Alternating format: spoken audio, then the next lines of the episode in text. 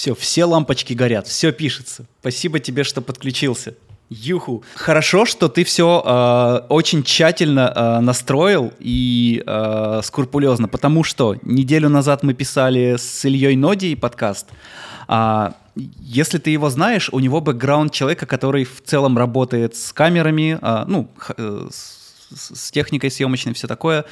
А, и а, классический случай. Он записал треть подкаста, а все, что писалось дальше, это а, он, видимо, перепутал вкл с выкл, ну ты знаешь, ох уж эти свадебные операторы. И а, там были кусочки, типа а, он включает, говорит, да, блядь, непонятно, включена она или выключена, и выключает обратно. Ну, во-первых, всем привет. Я понял, что забыл поздороваться. А на тему того, что ты сейчас сказал, я, кажется, придумал новое название для подкаста. Давай. Знаешь, как называется? Два супервайзера. Отлично. Еще история, пожалуйста. А, не так давно у нас был э, Влад Соловьев. И э, ты знаешь его? Да, конечно. В...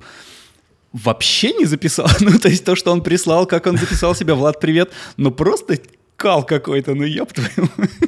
Зато Зато он делает очень талантливые картинки. Очень талантливые. И, и его картинки мы постоянно видим на сплэш-скрине Синьки, например. Я больше скажу, человек прекрасный, замечательный. Угу. Обожаю, влюбился с первого взгляда.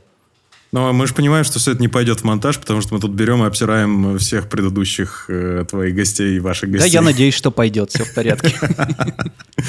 Хорошо. Че новенького? Как твой день? Я на самом деле работаю, потому что я в Ташкенте. И э, я в Ташкенте один.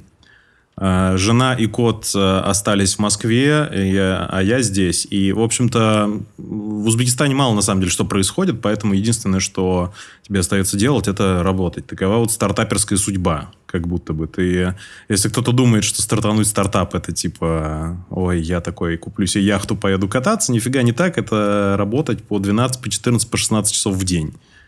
Вот, в общем-то, я, э, мы с командой Подожди, все а благополучно... Да.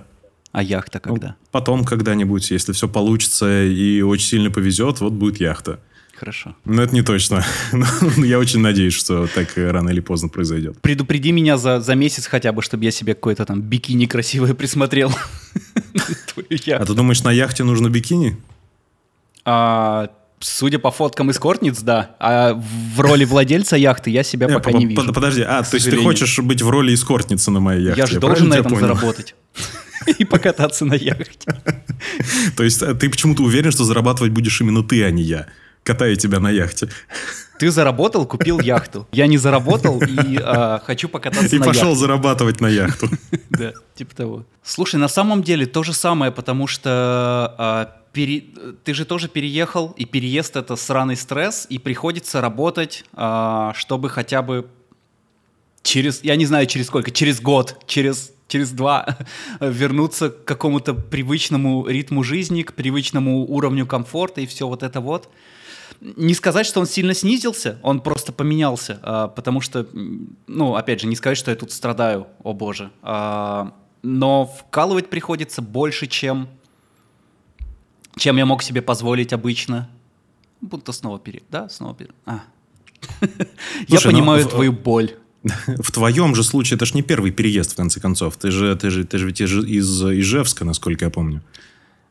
Ну, и у тебя... да. Я переезжал из Ижевска да. там 12 лет назад, но, блин, я вообще тогда мелкий был. Это, это просто был переезд. Просто, но, просто тем не обычный менее. первый переезд. А теперь смотри, в моей жизни это вообще первый переезд. Я всю свою сознательную жизнь прожил в Москве. И, э, то есть, я это делаю впервые. Пока это все, конечно, выглядит как э, такая большая длительная командировка, в которой ты почему-то уехал один. Дается мне, что оно не, под, не закончится в ближайшее время, потому что, как бы, так, понятное дело, что в Ташкенте мы вряд ли останемся, просто потому что тут элементарно заблокирован VPN на государственном уровне. Тут заблокирован VPN-протокол, и ты не можешь э, подключаться к каким-то рабочим своим серверам, например. Ты не можешь в офис без подключиться для того, чтобы поработать. И это реальная проблема. И хотя, даже несмотря на то, что есть, знаете, типа жарко, как в Ташкенте, вот такая вот история, наверняка частенько все слышали, нифига не так. Тут, конечно, жарко летом и жарко на солнце. Вот сейчас у меня за окном плюс 2 градуса. И тут очень высокий перепад температур, поэтому, ну, вот такой вот. Так что я не уверен, что я хотел бы остаться здесь как бы надолго жить. Но в любом случае это такой, назовем это плацдармом и возможностью порешать все э, как бы миграционные и бюрократические формальности. Угу. Потому что как будто бы в очереди в посольство всяких стран здесь И не пойти на войну, меньше. очень удобно. В целом, да. Э, вот, э, скажем так, мне абсолютно не хотелось бы обнаружить себя в какой-то момент валяющимся где-то в окопе на непонятно чьей войне. Да, и непонятно за что воюющим. Так что нет, спасибо без меня. Ты сказал, что это твой первый переезд, а у моей Янки а, это не первый переезд, она из Минска и переехала в Москву, но а, она никогда не жила на съемных хатах. Она а, ну, в Минске, понятно, у нее свою. Здесь она переехала в Москву, а, она сначала у, у мамы на хате на ее жила, не на съемной. Когда мы с ней встретились и съехались, то у меня уже была там квартира, машина, все такое. И здесь мы такие снимаем хату, и я понимаю, что для нее это культурный шок. Типа, в смысле платить за квартиру надо? Каждый месяц по два косаря. У меня, кстати, тоже первый опыт съема съемной хаты. Потому что я тоже всю свою сознательную жизнь прожил э, в, в своей квартире. Она, конечно, она маленькая, она там супер маленькая, там два компании помещается, поэтому во время ковида на удаленке у нас были проблемы, и я просто, у меня жена, Алена, люблю ее очень, она просила сказать об этом. Да, она... Привет, Люблю и скучаю. Да. А, она сменила профессию, и она теперь э, персонажный аниматор. 3D-аниматор, работает в мае, работает Воу. Э, в паровозе. А, назовем это пермалансером, да, то есть это такой постоянный фрилансер, короче, который работает на одну студию и делает мультик под названием «Сказочный патруль». Очень круто, и мне пришлось пожертвовать ей э, свой с любовью собранный комп, с любовью построенное рабочее место, а дрянь-то в том заключается, что хата настолько маленькая, что второй стол и второе рабочее место там элементарно некуда девать. Ну, то есть, если только убрать лоток от кота и вот поставить там рабочее место, uh-huh. но сдается мне в этой ситуации эм, у меня уже будет двое не понимающих меня людей, помимо Алены, это еще и кот который и ушатать может. Он 8 килограмм весит. Это в московской квартире нет второго да, рабочего да, да. места. А да. как насчет занять твое? Мне занять мое место. Нет, ей да? занять твое место. Ну, вот так и произошло. А, Проблема в том, что мне Все выиграли, вам даже съезжаться только... не надо. Смотри, все счастливы. Да, а мне нужно занять только место кота, по ходу дела. И другого места у меня там не оставалось. У жены рабочее место, у тебя время на стартап. Ну, вот Давай между нами. это, отнимает а время. Вы, вырежи это, пожалуйста. Это, это мои мысли. Это мои мысли. Окей. А, но на самом деле, честно говоря, я вдруг внезапно с этим переездом осознал насколько вот эти все вещи, которые вокруг тебя, они насколько они тебя сковывают на самом деле. Насколько ты привязан к э, своей собственной квартире. И, ну, как бы, да, она такая маленькая, она неудобненькая, но она своя, и ты за нее не платишь. База а здесь, твоя, да, А здесь, когда тебе нужно снимать квартиру, ты можешь снимать ту квартиру, которая тебе подходит. В том месте, где, где тебе подходит. Ну, при условии, что у тебя есть деньги, конечно, на, на, на все это. И если тебе не понравится, ты можешь переехать в другую квартиру. Или ты можешь переехать вообще в другой город, в другую страну. А, сейчас, поскольку а, мы делаем сейчас стартап, то мы по факту можем работать откуда угодно.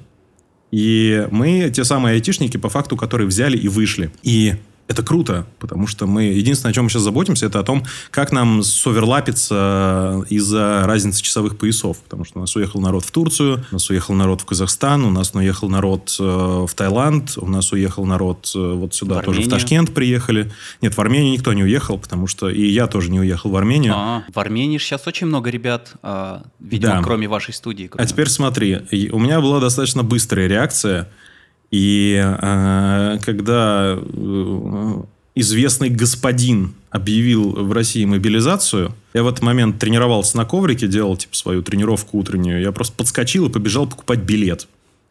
Потому что я понимал, что если я закончу сейчас тренировку, то, скорее всего, билетов уже я не успею купить билет. Я попытался купить билет в Армению, в Ереван. Но это, как бы, знаешь, первая такая, самая оч- очевидная тема. Ну, все едут в Ереван, значит, мне тоже надо ехать в Ереван. Там, наверное, куча э, студий, куча ребят э, и тепло, и можно пожрать вкусно и дешево. Я не смог купить билет в Ереван.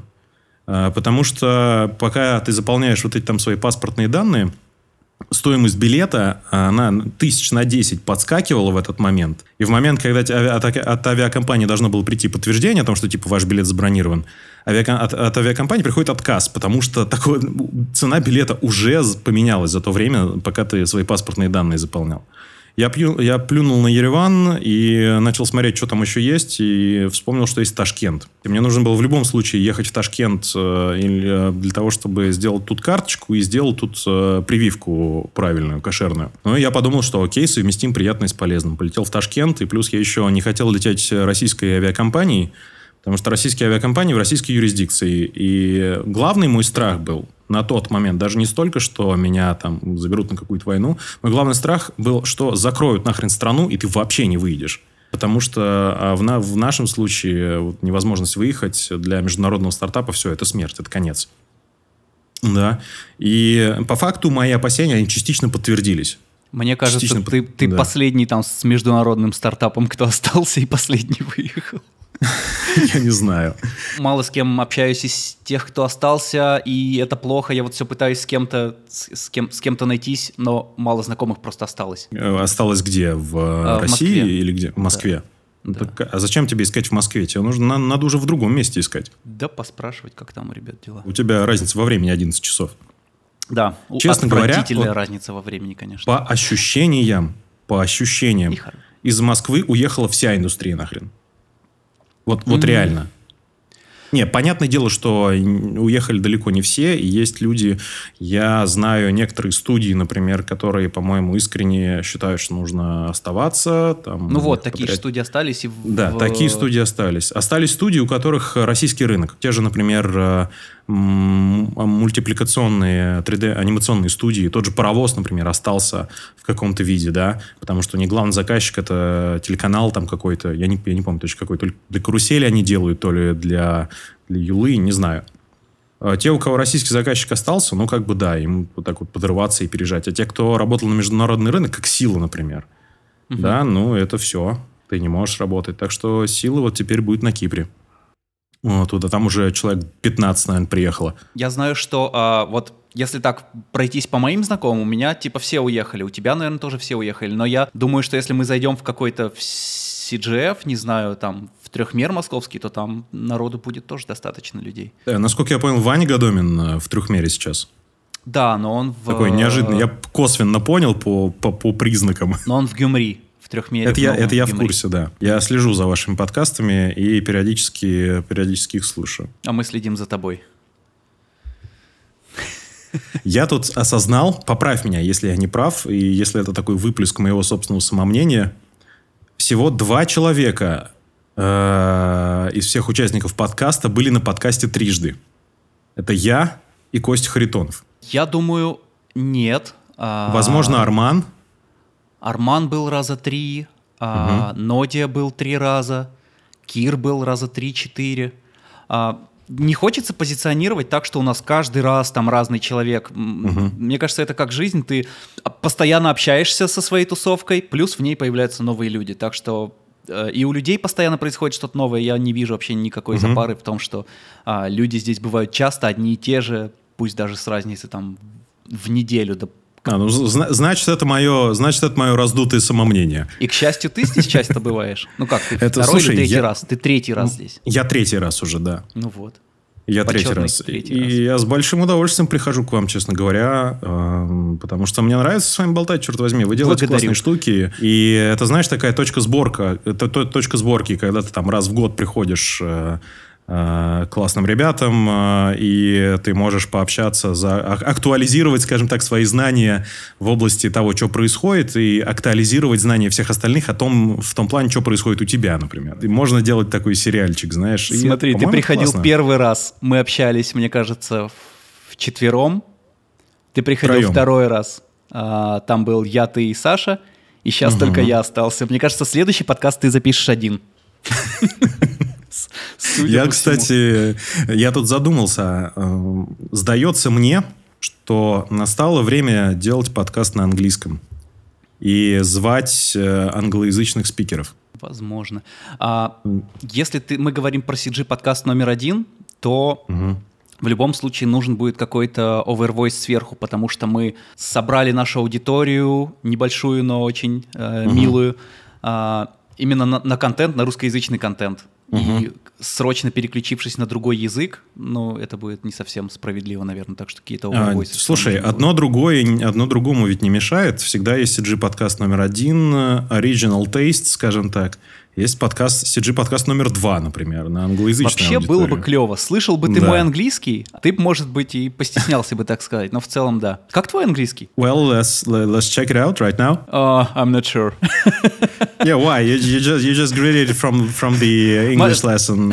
my English uh, bad you, as you, fuck. told me. Bad as fuck. I guarantee you. yeah. By the way, let's let's have a check. Let's have a chat. Let's have a chat in, in English for five minutes and, and let's see what, what's okay, going on right now. Just five, just yeah. five, no more. yeah, okay, okay. I don't want you to get overwhelmed, actually. Okay. Would you ask me something?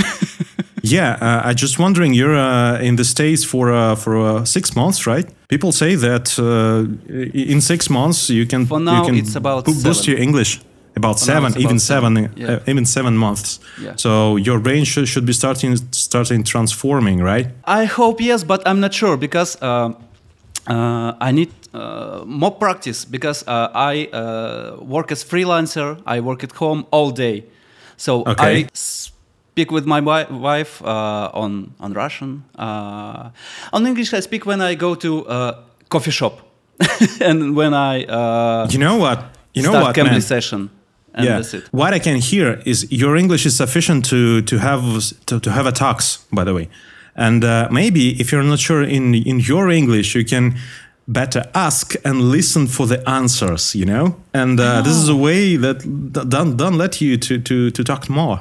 Yeah. Actually, and and yeah. it's sometimes it's stress uh, when I uh, when I hear something that I uh, don't expect to hear.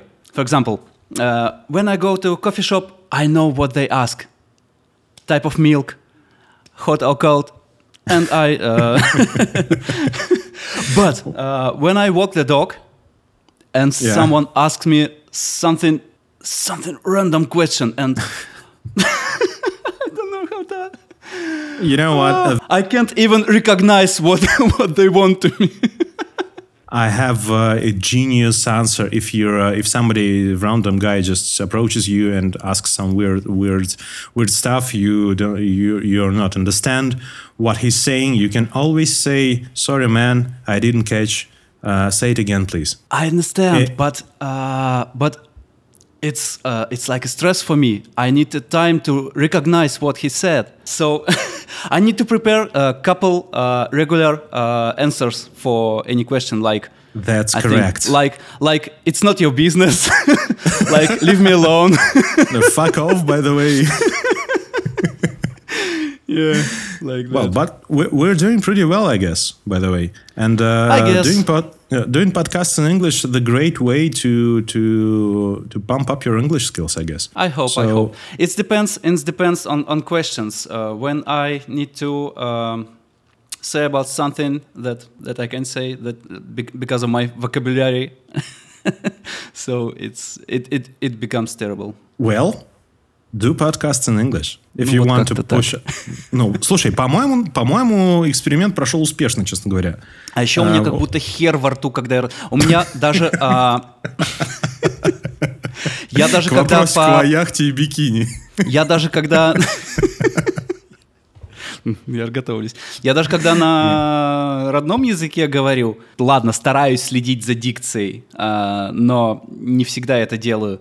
Но тут я прям вообще с ума схожу. А, я купил себе несколько книжек, которые довольно легко читаются, и стараюсь... Я стараюсь заниматься больше, но нужна, нужно реально больше практики, потому что когда ты а, ходишь только кофе покупаешь, а, и, и вот полтора часа в, не, в неделю занимаешься с преподом, этого недостаточно. Нужно настолько в этом погрузиться. Я Янке говорю, давай, давай неделю разговаривать только на английском. Она такая, Я буду тебе на белорусском говорить, чтобы ты ничего не понял. Спасибо. Расскажу тебе такую историю. А, э, мобилизация и вот этот вот экстренный отъезд за три дня, в моем случае я за три дня уехал, совпал по времени с моментом запуска программы раннего доступа, короче, у нас к ассеттеру. То есть мы все сделали и начали запускать типа приватную бету на избранных клиентах.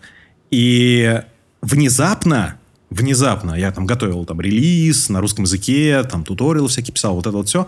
И вдруг внезапно мне стало понятно, что российского рынка-то больше как бы нет. Российский рынок-то весь уехал. И если ты хочешь, чтобы все то, что я делаю, оно хоть, э, хоть имело хоть какие-то мизерные шансы на успех и вообще на коммерческую, на положительный э, баланс, назовем это так, да, mm-hmm. мне нужно это делать на английском языке. И я как ты знаешь, по-русски болтаю совершенно без проблем. Я, меня разбуди в 3 часа ночи, я могу тебе презу на CG-ивенте забабахать какую-нибудь, да? Совершенно без какой-либо подготовки и без каких-либо проблем. А тут я, я привык, то есть, если мне нужно записать, например, какой-нибудь туториал или демо-видео, я просто, блин, э, прихожу, включаю комп, э, беру микрофон, сажусь и записываю с одного дубля. Никаких проблем с этим нет. А тут мне нужно, короче, делать это на английском языке. И при этом звучать нужно так же фирмово, как я могу, как я умею звучать на, на русском языке. Да. Понимаешь, чтобы вот без вот этих вот э, вещей, бибеканий, мимеканий, либо там будет такое просто количество монтажных склеек и перезаписей, что я долбанусь это делать. И вот сейчас я занимаюсь тем, что я пытаюсь, я учусь, короче, а, я смотрю очень много англоязычных э, видеоблогеров, и я смотрю, как они э, записываются, да, смотрю, как они подают информацию, и тренирую в том числе свой рот для того, чтобы он э, стал по-человечески и произносить, и издавать э, англоязычные звуки. В общем, Ты есть можешь лайфхак. дать пару советов мне? Да, и насчет пары не знаю, но есть один. И касается он э, произношения, именно того, как мы генерируем звук. А, русский язык, он всегда, произ... все слова, все звуки в русском языке произносятся на расслабленном, короче, лице, на расслабленной мимике. То есть, вот ты такой весь из себя. И да, вот так, потому что мы же Россия для грустных, да, мы такие вот должны быть такие расслабленные, у нас все должно вниз уехать. Английский язык, и в частности, американский акцент английского языка, он делается на напряженных щах он делается на, на напряженных щах, и ты всегда по-хорошему должен улыбаться. То есть ты, ты должен говорить вот типа как-то так. И если я говорю э, с напряженными щами, с, с напряженным лицом э, на русском языке, это как-то слишком экстремально звучит, да? Угу. Как будто бы. А если мы попробуем английские фразы произносить. Вот с таким Но если ты не хочешь мне какую-то пирамиду продать, то... Не, никакой пирамиды. Это бесплатный совет без регистрации SMS. Hey, what's up? It's Ilya here from Assetto.ai and welcome to this quick overview of the system. I really don't want to waste your time, uh, so I'll try to keep this video as short as possible. Да? But before we get started, make sure you hit subscribe button and uh, click the notifications to get up to stay updated about the upcoming videos. Да, то есть By the way, нужно... hit subscribe а. button on our channel. Да, как там, э, значит, э, подпишитесь на канал, э, дайте нам жирный-жирный лайк и включите notification, чтобы помочь Ютубу продвигать наше видео лучше. Вот, если я попробую произвести да. все то же самое с расслабленным лицом, то угу. получится каша. Получится, как я у прям, меня это да. получается. Да, я понимаю. Да, спасибо за совет. Попробуй, попробуй. Это реально тема, реально работает. Угу. А, потому что, да, а, я не видел ни одного тихого американца, если честно. Они, они, все, очень, они все орут. Очень громкие, да, звонкие. Да. Все так. Все так. И вот как бы поинт, над которым, я думаю, имеет смысл поразмыслить, честно говоря. Так что, ты собираешься ехать в Америку? Или, или ты не хочешь об этом говорить, и это надо вырезать? А, я определенно предпринимаю ряд шагов для того, чтобы уточнить мой долговременный юридический статус в одной из развитых стран. Давай вот так вот сделаем, да? Угу. По этому поводу есть весьма заметные продвижения, но пока все это не завершено, и мне бы не хотелось бы об этом говорить да, ну, вот, вот так. Я обязательно всем сообщу, там, в Инстаграме, не знаю, где, в Фейсбуке, когда что-нибудь э, случится, я очень надеюсь, что это произойдет скоро, но сейчас я бы на этом не акцентировался, достаточно обтекаемо было. Да, супер вообще. У тебя-то в итоге мы можем говорить? Я вот на прошлом подкасте сказал, что мне одобрили mm-hmm. статус, а буквально вчера мне пришли оригиналы документов, что, э, ну, того, что мой э, mm-hmm. кейс опрувлен. Да, вот. Чувак, я, я тебя поздравляю. Спасибо. Я тебя поздравляю. Э, это большое достижение, я считаю. Вот, и знаешь, о чем я могу сказать? Меня сегодня, э, сегодня ночью опрувнули и приняли в Visual Effects Society. Я видел у тебя в инсте. Вот, вот Да. кто мне даст. Я решил Да. на этот раз не заморачиваться по вес. Заморочусь, когда, не знаю, в следующем... Весной. У них весной следующий набор. Вот. Вот кто мне даст приглас в вес. Спасибо. You're welcome. Но, кстати, я не знаю, там вообще су- существует какой-нибудь лимит э, по количеству пригласов, которые можно выписать? Потому что я боюсь, сейчас Чтобы очень много народу по-моему, надо побежит. два да. пригласа. Я не знаю. Нет, э, э, существующий мембер может ли выписать, э, есть ли какой-то лимит по выписыванию вот этих пригласов? А какой я в очереди по счету? Ты первый, дорогой. Для тебя э, мой приглас, пожалуйста, на здоровье. Что дает вес, кроме, а, кроме того, что ты платишь взносы? Во-первых, он позволяет тебе существенно облегчить твой банковский счет. Это номер раз. Ну вот, да, ты, ты а, Visual Effects Society, а, Да. ты в него вступаешь, и ты платишь взносы. Что ты, какие бенефиты получаешь? Ну, ты можешь добавить себе к титрам, знаешь, Илья Самохвалов, запятая, вес, Visual Effects Society. Как э, всякие именитые там операторы, э, там, UGC, по-моему, или A- AGC, American... э, AAC, нет, ACE, я не помню, короче, какая-то аббревиатура для... Есть э, тоже такая же гильдия для операторов.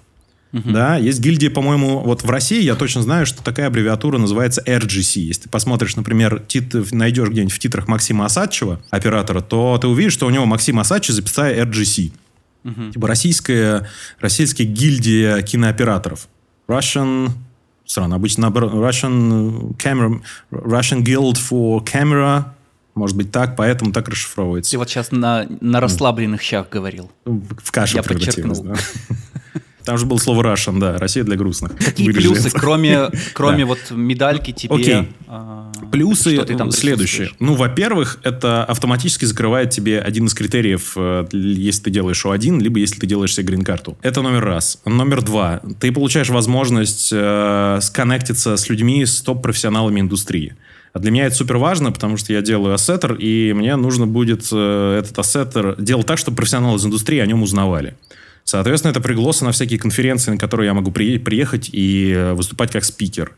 Э, Потом это всякие там новостные рассылки, комьюнити, встречи и вот эта вся история. Здесь, кстати, летом был в Лос-Анджелесе вес барбекю. Ну вот, ты можешь прийти пожрать хот-догов, я не знаю, с, э, э, с кем-нибудь, с каким-нибудь э, VFX-супервайзером, например, из, э, из Pixamonda или из э, Синесайта или из MPC. Понимаешь? То есть они приходят и тоже жрут хот-доги вместе с тобой. Ты с ними жрешь хот-доги, пьешь пиво и говоришь, слушайте, а не хотите купить ассеттер? У нас вот как раз э, типа ранний доступ открылся. Да? А Полезно. есть ли Коммуникация в первую очередь. состоять э, вес, если ты находишься не в Штатах? Я не знаю. Я состою в вес примерно полтора дня. Поэтому я еще до конца не разобрался с бенефитами. Э, Главный бенефит – это вес – это организация, в которую нельзя попасть за деньги. А что, как мы знаем, является одним из критериев. Это важно. Вот, мне достаточно. Пока. Да? А там дальше, там дальше посмотрим. Я хочу посмотреть, как там все это дело будет происходить. Я тут общался с Владом Ахтырским, и он, э, он его, во-первых, дико бомбил от всего происходящего в России сейчас. Я его прекрасно понимаю, потому что меня бомбит от этого не меньше. Вот. И он даже хотел э, в весе поднимать э, какую-то, короче, какую-то тему на, это- на этот вопрос. То есть это, знаешь, вес это какая-то такая группа единомышленников, в которых ты можешь обсуждать и влиять на вопросы CG, эм, на вопросы CG, понимаешь? Может, я, конечно, сейчас как, э, как наивная какая-нибудь э, девочка, которая делает выводы о том, о чем еще пока не знает. Я не знаю, как я уже сказал, я в весе полтора, я, я член вес полтора дня. Да, вот разберемся. Я обязательно расскажу, видимо, в следующем подкасте, судя по всему. В какую бы тренд сторону на вскидку новый. хотел повлиять а, в вопросах CG в России? В сторону, ну, конечно же, в сторону повышения уровня осознанности в использовании переиспользуемых ассетов, е- я все... У меня только одна сторона, на которую я хочу сейчас повлиять, как ты понимаешь. Мне сложно сказать. И я очень сомневаюсь, что э, через вес можно на что-то повлиять в России, честно говоря. Но, может быть... Вот тебе, кстати, о, смотри, интересный use case. А, Ты что-нибудь знаешь про программу STEM? от, э, от, от, штатов. Это- Science, Technology, Engineering, Mathematics. Да, Это да, профессии, для которых э, при подаче на О1 отменили требования об обязательном наличии работодателя. Но мы туда не попадаем. Мы нет. И вот как бы ты можешь пойти в VES и сказать, чуваки, а давайте вы продал, про, пропушите, чтобы, условно говоря, диджитал-артистов тоже, э, тоже выдавали O1 без требования наличия работодателя. Вот тебе, пожалуйста, вопрос, который можно порешать. Понял. Звучит Поэтому, интересно. Как по мне, как по мне, это довольно полезная штука. Как это будет на самом деле, я не знаю. Сейчас, возможно, где-то а, там, не знаю, Арман а, Яхин или там Влад Ахтырский или там Виктор Перес. Ну, Виктор Перес вряд ли слушает меня сейчас и понимает на английском, но вот Арман с э, Владом, возможно, сейчас улыбнутся, потому что знают что-то, чего не знаю я. Я надеюсь, что э, эти люди просто улыбнутся. Я знаю точно как минимум одного человека, который хочет вступить в вес, а, и это не я. Можешь ли ты описать процедуру вообще, как, а, как, как туда податься? А так там на сайте все написано. Apply, расскажи для- ап- apply to join. Очень просто. Тебе нужно подготовить CV на английском языке подробное. Тебе нужно подготовить портфолио. А, Тебе нужно подготовить описание того, где ты работал на протяжении а, последних, э, на протяжении всей своей карьеры в CG. Там есть требования о том, что ты должен быть э, действительным работником индустрии CG не менее пяти лет. То есть, если ты только что закончил Scream School и хочешь вступить в вес, скорее всего, этого не получится. Вот, э, значит, э, Мне подготавливаешь кажется, у CV, тебя да. другие приоритеты, если ты только что закончил э, Scream School, это типа Все так, работу. да. Возьмите меня джуном, пожалуйста, куда-нибудь, я готов работать за еду. Да, примерно, наверное, вот так. Я помню, я был просто, я в курсе, как это было. Как, как, как это было. А, э, не в обиду никаким выпускникам, не выпускникам скрина- скрима. Все нормально. И э, ты подготавливаешь CV, ты подготавливаешь портфолио, ты подготавливаешь э, описание своих рабочих обязанностей и должностей, на которые ты работал за все твое время работы в CG. И тебе нужно, короче, два рекомендательных письма от действительных членов ВЕС. Да, то есть тебе, э, тебе нужно пойти и попросить их, чтобы они выдали тебе рекомендательное письмо. Причем у них там очень строгие, знаешь, есть такой мануал. А, Вес хочет, э, чтобы эти письма писали, соответственно, члены, реком- ре- рекомендатели. И, так, как, как тот, кто выдает рекомендацию, это рекомендатель. Да, тот, кто э, пол- получает рекомендацию, это рекомендуемый. Рекомендуемый, Да, наверное, так, господи. наверное. Окей. Да, короче, рекомендатели по-хорошему должны типа сами написать, э, написать все эти письма. То есть ты не можешь тем, типа, написать за себя, рассказать, какой ты там весь невероятный, и они типа это подпишут. И, в общем-то, они выписывают тебе эти письма, подписывают, ты оплаешься, платишь э, членский консульский сбор, платишь э, членский взнос э, и ждешь. Кажется, Раз. что-то ты недавно оплачивал. Ты бы знал, сколько я всего оплачивал в последнее время, да. И, в общем-то, ты приходишь и, и ждешь. А, Есть два этапа приема в вес. Это типа fall and э, spring, да, то есть весна и осень. Вот я попал э, в весну, я подавал, в осень точнее, я подавался в, наверное, августе. В августе я подавался, и тебе там потом, э, когда, если первичную проверку твое, твой application э, проходит, то к тебе, значит, пишет Бен, это типа head of, э, head of Head of membership, yes. По-моему, нет, это не Head of Fest, там Head of Fest какой-то другой. Вот, и пишет тебе письмо о том, что, эй, на первый взгляд, типа, у тебя все хорошо, вот смотри, значит, Board of Directors будет заседать тогда-то, до этого будет скрининг, вот такой-то будет процесс, и тогда-то, после заседания Board of Directors, ты получишь э, свою... э, board, of, board of Directors должен проголосовать, брать ли тебя в вес или не брать. То есть он должен, типа, заценить э, твои заслуги, ачивменты, карьеру там и так далее, и принимает решение. Вот так. Ну и вот в моем случае решение было принято полтора дня назад. Мне посреди ночи пришло письмо о том, что меня приняли. Кайфово. А, у тебя есть э, экстренное разбить молоточком в случае хорошей ситуации, хорошего события? И там маленький Подожди. такой. Сейчас. Я покажу тебе. Это мое праздничное дилда. Я сел на него сразу, как получил эту новость. Куда, куда, что я там сел? А, я сказал, что ты сейчас покажешь праздничное дилдо, на которое сел сразу, как получил эту новость. Я почти угадал. Ну, в целом, как бы, можно рассматривать. Да, у меня, у меня нету бутылки с шампанским, но у меня есть э, сигара, которую я раскурю, когда что-нибудь произойдет. Круто, поздравляю. Наверняка очень э, значимое событие. Класс. Вообще. Э, искренне, кайф, вообще нравится. Да. А есть ли какой-то гайдлайн, не, не то что гайдлайн, есть ли какие-то рекомендации по составлению такому CV, как оно должно выглядеть? Это документ в Ворде. Насколько он подробно ты... расписан? Чем подробнее, тем лучше? Ну, я в своем случае достаточно подробно расписывал. Я расписывал, э, типа, где, э, какое у меня образование, где я работал, чем я там занимался, на каких позициях, там, какие статьи я выпускал, э, или там, где у меня какие брали интервью, где я выступал на каких-то конференциях. Ну, короче, я туда все, короче, напихал, а дальше там они пусть сами разбираются. Ну, угу. вот как-то так. Кайфово. То есть Круто. в целом, в целом большой проблемы составить CV реально нет. Я надеюсь, что ты получишь какие-то бенефиты, кроме того, что будешь э, отчитывать туда деньги. Я очень тоже на это надеюсь. Э, ну, в общем, посмотрим. Пока, как я уже сказал, рано судить. Вернусь к вам с отчетом через год. Вот можем договориться. Супер. Как Сила Света разбежалась? Сколько в Москве осталось людей работать? Ух, там, в основном, там очень мало людей на самом деле осталось, потому что что у нас сейчас происходит в Силе? Мы открыли два новых офиса. Один офис в Дубае. Планируется, что туда переедет, э, типа, ну, то есть туда уже переехала или переезжает э, продюсерская часть, то есть продюсирование из Дубая. Продакшн э, переехал и активно сейчас переезжает на Кипр. Мы в Кипре там уже человек 20, наверное, по-моему, если без... Я не очень знаю точных цифр, потому что немножко не в контексте, все разбежались, связи немного нарушились. Человек 15 там точно есть, 20. Вот тот офис, который мы там уже сняли, поговаривают, что мы в нем уже не помещаемся. То есть новый офис «Силы света» в солнечном славном городе Лимассол э, в Дубае. И, судя по всему, и в США. Три офиса США офис. официальных. Ну да, да. А в США То у вас где офис? В Нью-Йорке? А, в Майами? Скажем так, судя по всему, он в Майами будет. Но это mm-hmm. не точно. То есть я знаю, что Саша Ус, например, э, кофаундер и креативный директор «Стил света» сейчас в Майами.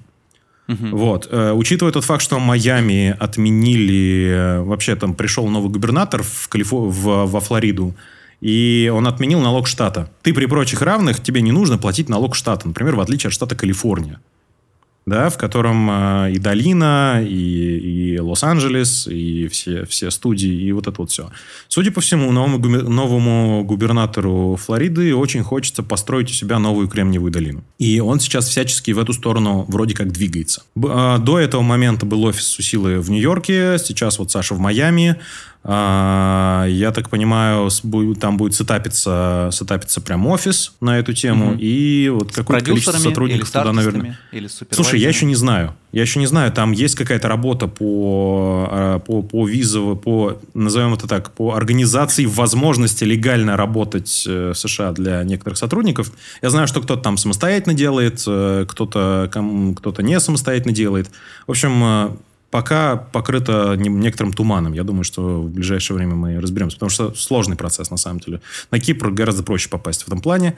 И большая часть продакшена, конечно, будет там. Но, ты знаешь, такой скорости переобувания в плане э, желания уехать я, наверное, не видел. Потому что за неделю с начала мобилизации э, и всех последующих за этим событий переобулось подавляющее большинство людей. И ладно, парни, как бы с парнями понятно. Девчонки, mm. которые не хотели уезжать, и все, сейчас вот они уже уехали, и часть народа, часть девчонок уже там, уже переехали, обустраиваются. А, как их мнение поменялось, что главный аргумент был? Понятно, что мобилизация, но... Да, относительно того, что да. до этого было мнение, да ладно, можно оставаться а сейчас, э, но их же не призовут условно. Видимо, была пересечена некая красная линия. Линия, назовем это так, линия толерантности.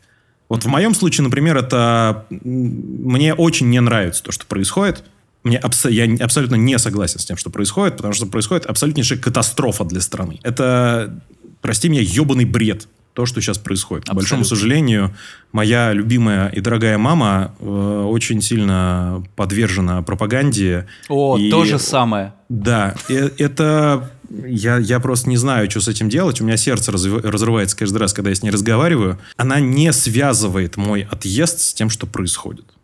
Понимаешь? Вот главная катастрофа. Кстати, вот моя Она- начала связывать. Вот моя, к сожалению, пока не очень. Либо она не признается. Потому что на самом деле тут, возможно, ты и начинаешь где-то в, глубине, в глубине души понимать, что вот твои взгляды на реальность, они немножечко не те, какие есть на самом... Как, немножечко не соответствуют действительности, да? Но в этом же нужно еще признаться, понимаешь? И при этом признаться не, не только самому или самой себе, нужно признаться в этом как бы другим людям.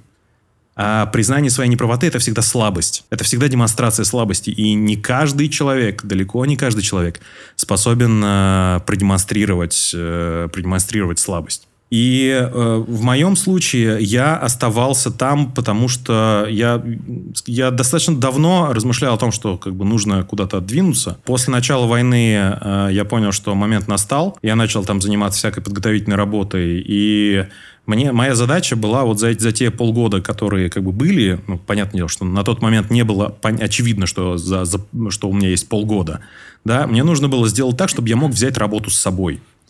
И за эти полгода мы очень сильно качали, мы просто мы круглосуточно качали ассеттер, и мы сейчас его докачали до состояния, когда мы можем его поставлять, э, мы его можем поставлять клиентам, да, и мы уже готовы двигаться дальше. У меня, кстати, будет несколько анонсов на эту тему, надо их, надо про них не забыть сказать. Давай, хорошо. Да. Хочешь сейчас скажи?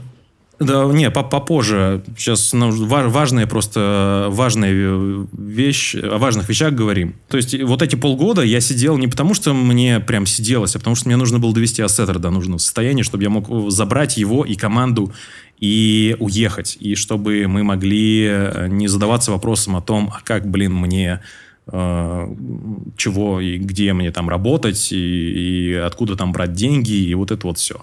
За полгода нам удалось выстроить вот эту структуру, и поэтому сейчас мы просто встали и, и вышли в течение недели. Но в, эт- в этой ситуации э, э, была пересечена красная линия, дольше которой я уже не чувствовал себя в силах э, оставаться в этой стране. И, скажем так, у меня остался единственный способ повлиять, по-другому я повлиять никак, вообще никак не могу. То есть единственное, что я могу сделать, чтобы выразить свою позицию, это уехать.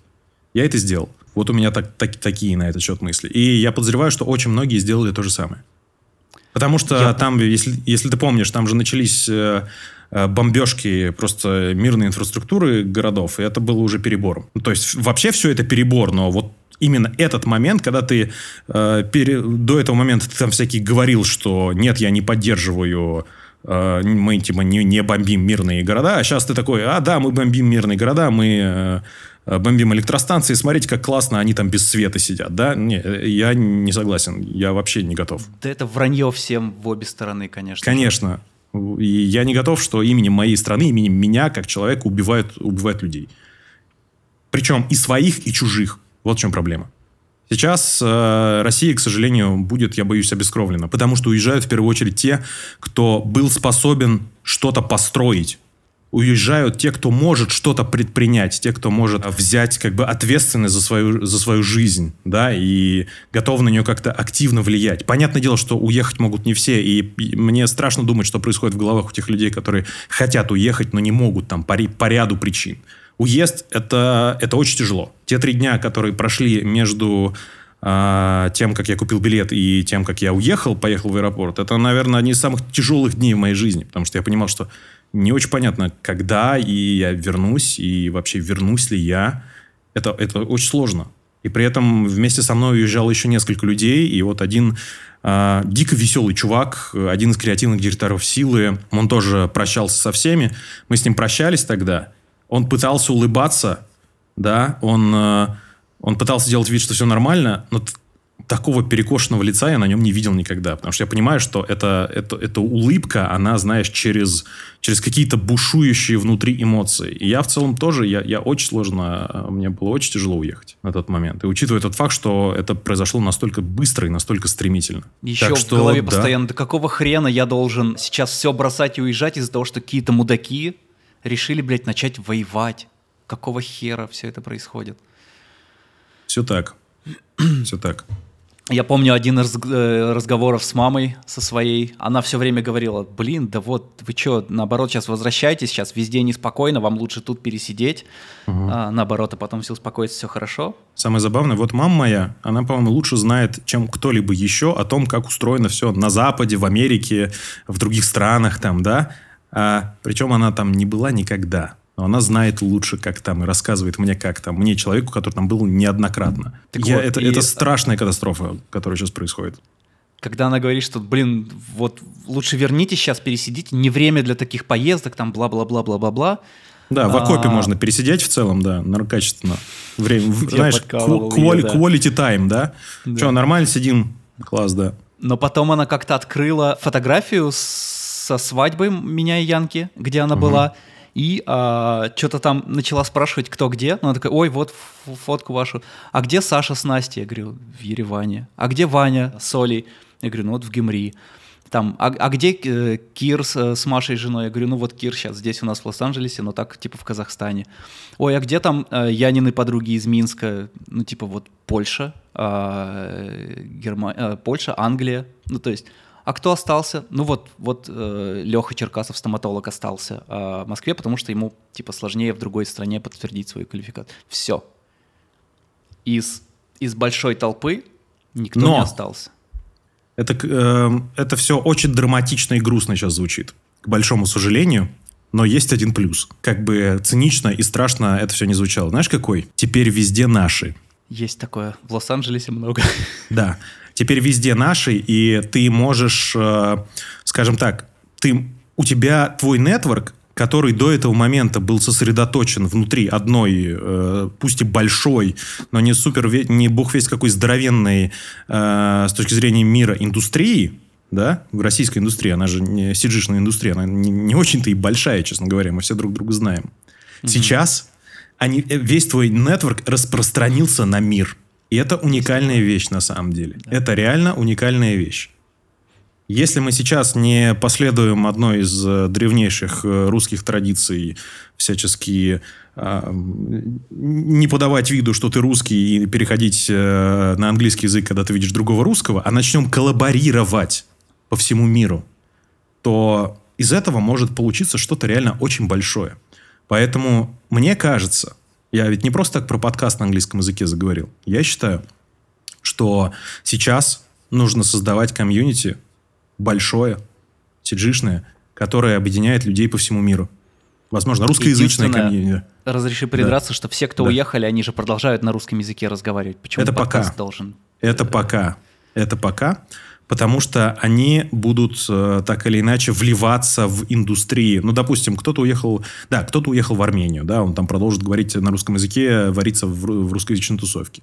Кто-то уехал в Германию, а кто-то уехал на Кипр, а кто-то вот уехал в назад США. как раз был Илья Ноди из А кто- Германии. Да.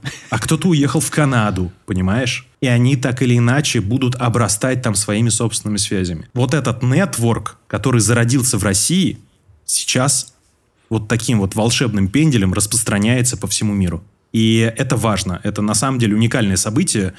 Э, Как бы чудовищно и цинично это не звучало, но война и мобилизация явились таким волшебным пенделем, дико неприятным, но очень эффективным. Потому что, ну сколько бы мы до этого момента собирались-то вообще? Да. Ну, я надеюсь, что мы еще встретимся все на CG-ивенте в Москве однажды. Не будет CG-ивента в этом году. Не в этом, однажды. Я вот не, я, не- я не знаю, что там у Сереги Цыпсона на уме. Я понимаю, почему ивента нет. Он написал, собственно, об этом. Очень надеюсь, что все это не затухнет, но это возродится, может быть, в каком-то ином виде. Он про- последние годы практиковал онлайн, поэтому, может быть, это будет Ну, онлайн. такое. Это был, ты был? Нет, не был. А я был. Я был оба раза. Один раз я выступал даже. Или даже два раза я выступал онлайн с докладами. Не помню, неважно. И за что мы все любим CG-ивент? За коридоры, что- за Да. нетворкинг в коридорах. Да. И вот этих коридоров в онлайне нету. Понимаешь? У меня были ивенты, когда я приходил, и ни, ни на один доклад просто не- приходил, я просто тусил в коридорах и общался. Так что с онлайном, вот, и, насколько я знаю, он там сейчас на Кипре что-то пытается организовать, потому что, судя по всему, большое количество народа переехал на Кипр, и там, видимо, сейчас тоже случится некая тусовка. Вот, ты говоришь, что в Армении тусовка, но вот на Кипре, наверное, тоже тусовка. Но в Армении э, место под тусовку уже забито, там будет CG-пати номер один. На который ты не придешь, судя по всему. Или когда оно, кстати, А, будет? У нас ближе, я не знаю, там ребята объявят. а, если вы вдруг в LA, то вот Костя Харитонов скоро приедет а, в LA из, из того, где он живет, числа Третьего, мне кажется, будет какая-то посиделка. Третьего чего, декабря? наверное, будут позже. Да, 3 декабря. Ну, не знаю. Я пока вообще ничего не знаю. А в Армению в целом можно и типа подъехать. С другой стороны, подскочить. а, люди уехали, а, какие-то студии там ушли, либо уменьшили свое присутствие, какие-то вот мероприятия ушли. Пожалуйста, м, хорошее время для того, чтобы начать что-то новое для кого-то а, в России. Да. В целом, да. Если будет рынок. Да, рынок всегда. А видеоконтент, он же потребность в видеоконтенте никогда не пропадет уже, мне кажется. Вопрос в качестве этого видеоконтента. Ну, И его надо вопрос будет- в бу- Но его в надо том- будет делать, то есть если есть запрос, то будет производиться. Смотри, я уверен, что сейчас есть большое количество запросов на Z-ролики. Да, и те, Будет кто считает себя, считает э, себя морально вправе их делать, ну, они сейчас, наверное, обогатятся. Но видишь ли, какая штука? Компьютерная графика – это довольно дорогая, дорогое, довольно дорогое удовольствие. И по факту все CG в России, оно же не делалось для палатки с шаурмой, правильно? Оно ведь делалось для каких-то больших крупных брендов. А большие крупные бренды, ну, встали и вышли в целом. Конечно, не все. Конечно, есть по-прежнему российские большие крупные бренды. Есть там IT-компании. Их судьба их тоже сейчас не очень понятна, потому что там половина айтишников разъехалась нафиг. Есть там Яндексы, есть Сберы, есть там Тиньковы и все остальные. Да, а, но если нисходящий тренд продолжится, то я боюсь, что сложный контент будет заменяться простым контентом. Да, скорее всего, очевидно, VFX очевидно. Либо отправляться VFX куда-то к уехавшим ребятам. Да. Но VFX индустрия, скорее всего, по- поедет вверх, Да. потому что все, э, все дистрибьюторы зарубежного контента тоже ушли и забрали свой контент с собой. И сейчас, я так понимаю, стриминги просто, заре- просто завалены производством нового контента, новых сериалов. Но, опять же, все зависит исключительно от экономики, от бюджетов.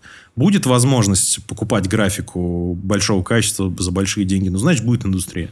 Не будет возможность, ну, значит, не будет индустрии. Сейчас печаль в том, что э, уехали те, эм, кто мог обеспечить преемственность вот этой вот, э, пре- преемственность опыта, преемственность да, вот, знаний. вот такая Остались проблема, джуны, кажется, понимаешь? существовать. Да. Да. э, и как оно там дальше отрастет, не очень понятно.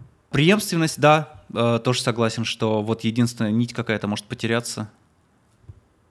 М, Увидим. Вот сложно делать прогнозы. Очень э, я немного переживаю говорить по поводу того, что все уехали, потому что это может быть очень субъективно. Это вот Не, в конечно, моем- не все уехали. В моем мире не все уехали, да. Но э, я уверен, сейчас кто-то сидит в московской студии и э, окружен ребятами и, и, э, плюется нам в рожи, я не знаю, говорит, что, блядь, да не все уехали. Не, естественно, все не уедут, это невозможно. А те, кто уехали, я уверен, что половина из тех, кто уехал сейчас, вернутся при первой удобной возможности. Да, э, не знаю, если там кого-нибудь откуда-нибудь вынесут вперед ногами, то, возможно, это повод, будет повод к тому, чтобы вернуться. Да, я надеюсь, что мы все понимаем, о чем идет речь. Мгм. А, или там, если драматически изменится Но это пока политическая будто бы не на ситуация. горизонте. Ну, кто знает. Кто знает. Будем Если мы про лучшее. смерть Путина говорим, как будто бы пока... Там еще двойники же есть запасные, ты что? Да, но в конце концов, метахьюман никто не отменял. О, вообще. Да, он же все равно на телеке исключительно существует. Вот, в общем-то, есть же какие-то голливудские сценарии, когда там... Надо же бюджеты э, отрабатывать. Да, и если политическая ситуация драматическим образом поменяется, я уверен, что очень многие вернутся, потому что огромное количество уезжающих людей, с которыми я разговаривал, которые не хотят уезжать. Москва – прекрасный город для жизни. Я квартиру в Москве не продаю пока. Да. Я тоже как бы. Да, но, в общем, я не знаю. Очень сложно что-либо планировать. Я читал много всяких разных сценариев того, сценариев того, как это как может произойти, потому что может пойти все совсем по наклонной, может э, откатиться назад, может э, остаться в каком-то полузамороженном состоянии. В каком состоянии будет э, российская экономика? Надеяться, что снимут санкции, снимут все ограничения. А, там, без относительно войны, понятно, вой- война должна быть э, немедленно завершена. Да, это все очевидно. А, но, как, мы, как, как показывает практика, сан- санкции могут висеть десятилетиями.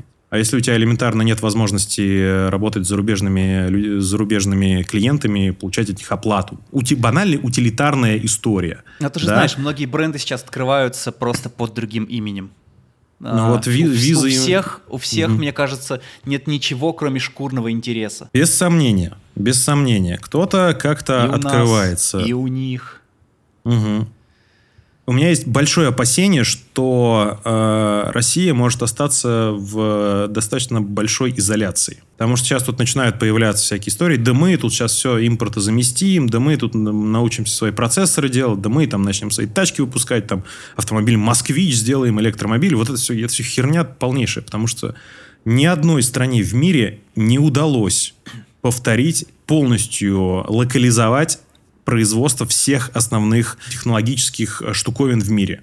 Тебе банальный пример. Э, я тут недавно тоже слушал одного э, именитого экономиста. Америка, казалось бы, первая или там вторая, я не знаю, кто из них сейчас больше, Америка или Китай, первая или вторая экономика в мире не производит свои телевизоры. Она их покупает у Samsung. А Samsung это же Китай. Samsung это Южная а, Корея. Корея. Такой да. я, блядь, это, это, это, это Южная Корея. Потому что Samsung достиг настолько мощного технологического совершенства, что пойти и купить их телевизор гораздо дешевле, чем пытаться пыжиться и разрабатывать свое. Если мы будем пытаться типа идти по, в сторону идеи Чучхе, это идеология Северной Кореи, когда мы сами все сделаем, и нам нахрен никто не нужен, это откатит нас на десятилетия назад это, технологическом это как будто плане. Бы, да, это плохое решение. Да. Пытаться всю жизнь построить внутри своей коммуны. Все так. Мы не сказать, что были супер технологически продвинутой державой и ранее, потому что мы так или за исключением IT-сферы, я имею в виду айтишников, э, разработчиков, да, в железном плане, ну, много вы знаете российских железок, которыми вы пользуетесь. Наверное, нет. Мы и так были в отстающих в этом плане. Сейчас нас откатит вообще назад в технологическое прошлое, из которого мы будем выбираться многие десятки лет просто. Так что такое себе. Правда, такое себе. Мне кажется, что э, если есть, если у тебя компания, производящая, не знаю, автомобили, если у тебя немецкая или китайская или японская компания, производящая автомобили, и ты знаешь, что ты можешь заработать очень много денег, а, но есть какая-то моральная преграда, что а, ты не можешь а, из каких-то моральных соображений поставлять эти автомобили от своего бренда в Россию. Мне кажется, эти моральные вопросы очень легко закрываются переименованием там либо чем-то еще. То есть а, все равно остается заработок. Ты же понимаешь, что здесь вопрос э, не только... Не, там они же не просто вывеску сменили. Они передали бизнесы, они передают бизнесы э, другим владельцам. Ты не можешь просто пойти и сказать, М, вчера мы назывались Макдоналдс, сегодня мы будем называться Вкусный точка, например, да? Это не так работает. Я недавно видел ТикТок, э, он звучал типа так. В Америке открыли свой аналог Вкусной точка. Поразительно, все позиции совпадают. Э, скажу тебе про ТикТок. Э, в Узбекистане ТикТок заблокирован. О, да ладно. И, честно говоря, я ни разу не против, потому что ТикТок для меня всегда был порталом в ад, честно говоря. Я не знаю, как это работает. Вот Instagram Stories, рилсы в Инстаграме нормальный контент делают. В ТикТоке всегда какая-то лютейшая вакханалия. Я, может, конечно, не умею его готовить, я не знаю, но вот много раз пробовал туда залететь, не получается. Всегда какая-то трошанина пролетает. Потому что это то, это то, что тебе нравится. Да нет, чувак, мне это не нравится, понимаешь, в том-то и дело. Ты хочешь, я ты пыта... о себе лучшего мнения просто, но это то, что тебе нравится на самом я деле. Я пытаюсь его обучить, понимаешь? Я пытаюсь его обучить, э, лайки там Тут даже ставлю на какие-то вещи. Не работает. И в результате я им не пользуюсь, потому что мне не нравится э, тот контент, который туда прилетает. Вот и все. В рилсах я залипаю. Это, это проблема, кстати, на самом деле. У меня Есть палец большой начал на, на, на руке болеть от постоянных свайпов. Как ты организовываешь свое время? я фанат организации своего времени. Причем я понимаю, что если бы, если взять меня там несколько лет назад и сейчас угу. рассказать, как нужно организовать мне сейчас свое время, я бы офигел от количества правил. Я бы сказал, да пошло оно нахер, пойду посплю. Но так как я а, свою систему постепенно совершенствую, угу. то я как будто бы сейчас какой-то, блядь, мастер самоорганизации. Очень, очень, очень клево у меня все получается. А... а у меня, ну, потому что ты, ты, наверное, мало от кого зависишь. Ты работаешь независимо большую часть времени, скорее всего, да? Ну, я же не полностью на себе завязан. Не знаю, это зависит от, от, от формулировки вопроса. Скажем так, э, с организацией времени у меня сейчас есть некоторые проблемы. Заключается оно в том, что я, я, я могу неделями не выходить из, из квартиры здесь в Ташкенте, потому что единственное, что у меня сейчас есть, это работа. Единственное, что у меня сейчас есть, это стартап. Да, и задач примерно раз в 10 больше, чем я в состоянии вывести. И организация моего рабочего времени в первую очередь э, заключается в экономии миллисекунд, чтобы все то, что я делаю, я делаю эффективнее. Да, в использовании приложений, которые позволяют мне убрать рутину. Например, я сейчас э, назначаю встречи, у меня очень много колов, потому что если, когда ты в стартапе главный, тебе нужно очень много коммуницировать с твоей командой. И не везде ты можешь что-то делегировать. Я понимаю, что это неправильный подход, и в конечном итоге нужно делегировать, но сейчас элементарно некому, потому что... Ну, некому, потому что... У нас сейчас команда 9 человек на ассетере, да, и не хватает. Нам, нам сейчас не хватает, э, и приходится какие-то задачи закрывать самостоятельно, там, по, по ряду причин. И в результате ты просто тебя заваливает огромным количеством тасков, на каждом нужно сфокусироваться, на каждом нужно потратить время, и как бы ты ни планировал свое время, ты все равно ни хрена не успеваешь большому сожалению, поэтому сейчас... А это и есть да. запрос на планирование времени, потому что ты ни хрена не успеваешь. И причем ты не успеваешь не, не потому, что ты ленишься, ты, ты просто все время занят и ни хрена не успеваешь, и у тебя появляется запрос, как рационализировать свое э, проводимое время, э, рабочее время. В моем случае ответ только один. Делегировать. Невозможно. Mm-hmm. Как, какой бы ты ни был потрясающий суперпланировщик и эффективный человек, да, да, да, ты да, никогда в жизни работы, не сможешь просто не впихнуть в, не, в, в невпихуемое. Впихнуть да. невпихуемое. То есть э, в, дан, в данной ситуации делегировать. Поэтому здесь, скорее всего, я э, стараюсь фокусироваться не на, знаешь, не, не на оптимизации именно своего рабочего времени, там, своего, своего рабочего графика, потому что она все съезжает и идет нахрен э, по одному месту, а в настройке коммуникации таким образом, чтобы те задачи, которые ты делегируешь, они были выполнены именно так, как тебе нужно. Вот это важно. В случае с удаленкой это проблемы.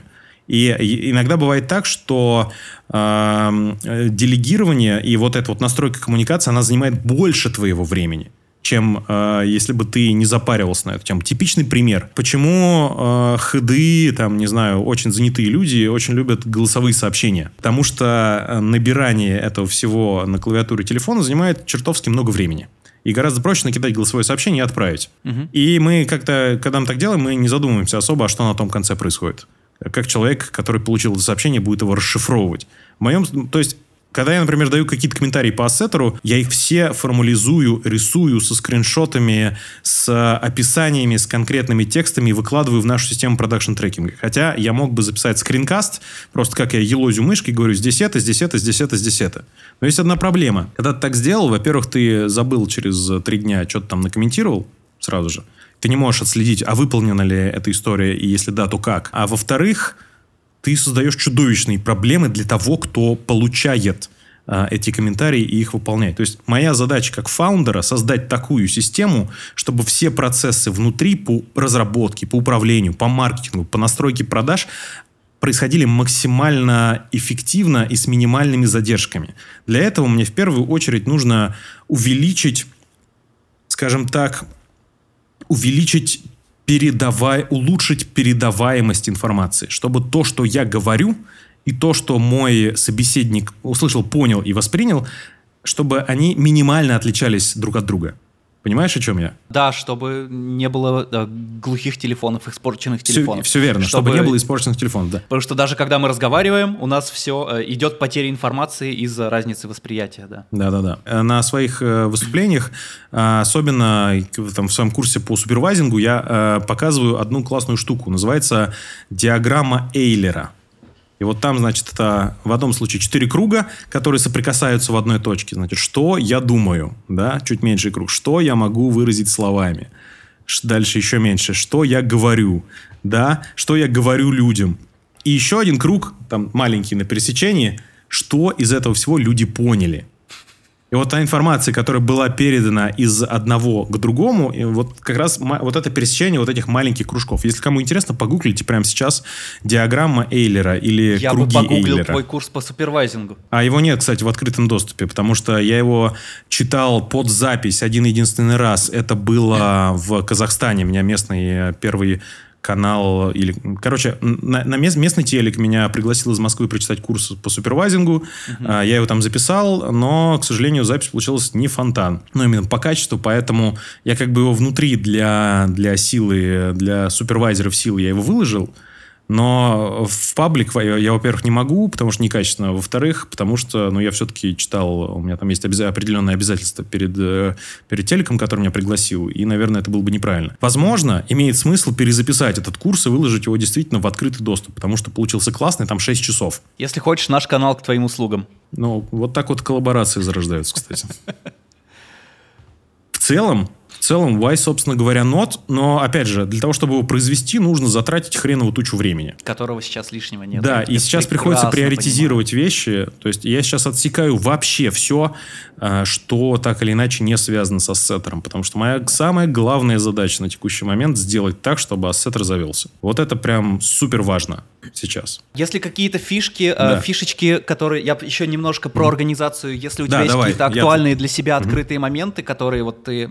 Расскажи, да, расскажи о своем опыте просто тогда. У меня больше что про организацию своего времени. Я, во-первых, э, у меня каждый вечер, либо каждое утро есть план на сегодняшний день из, из всех тасков. Потому что если ты просто держишь все в голове, э, если у тебя не одна задача, их типа миллиард, не знаю, 10, то у тебя так или иначе ты где-то ты проебешься. Там сделать пост какой-нибудь забудешь, еще что-нибудь. Вечером всегда есть готовый план на, а, на следующий день, э, короткие планы. А, всегда есть длительный таймлайн, а, что вот эту неделю ты занимаешься этим, вот в этот день у тебя на следующий месяц начинается вот эта задача. Еще из последнего, последние месяца три, я трекаю все свое время. Есть очень удобный сервис Clockify, я трекаю все свое свободное время, я вижу сколько времени я чем занимаюсь. Вот я вижу, что вчера я там три часа стримил на курсе, а, к примеру. Вот тут я английским занимался, тут я занимался. Это помогает мне делать какую-то статистику, я могу понять, если я в пользу какого-то проекта делаю неправильные приоритеты, я могу это скорректировать, потому что это тоже очень важно. Иногда на какую-то мелкую задачу тратишь много времени, а, все вот это вот.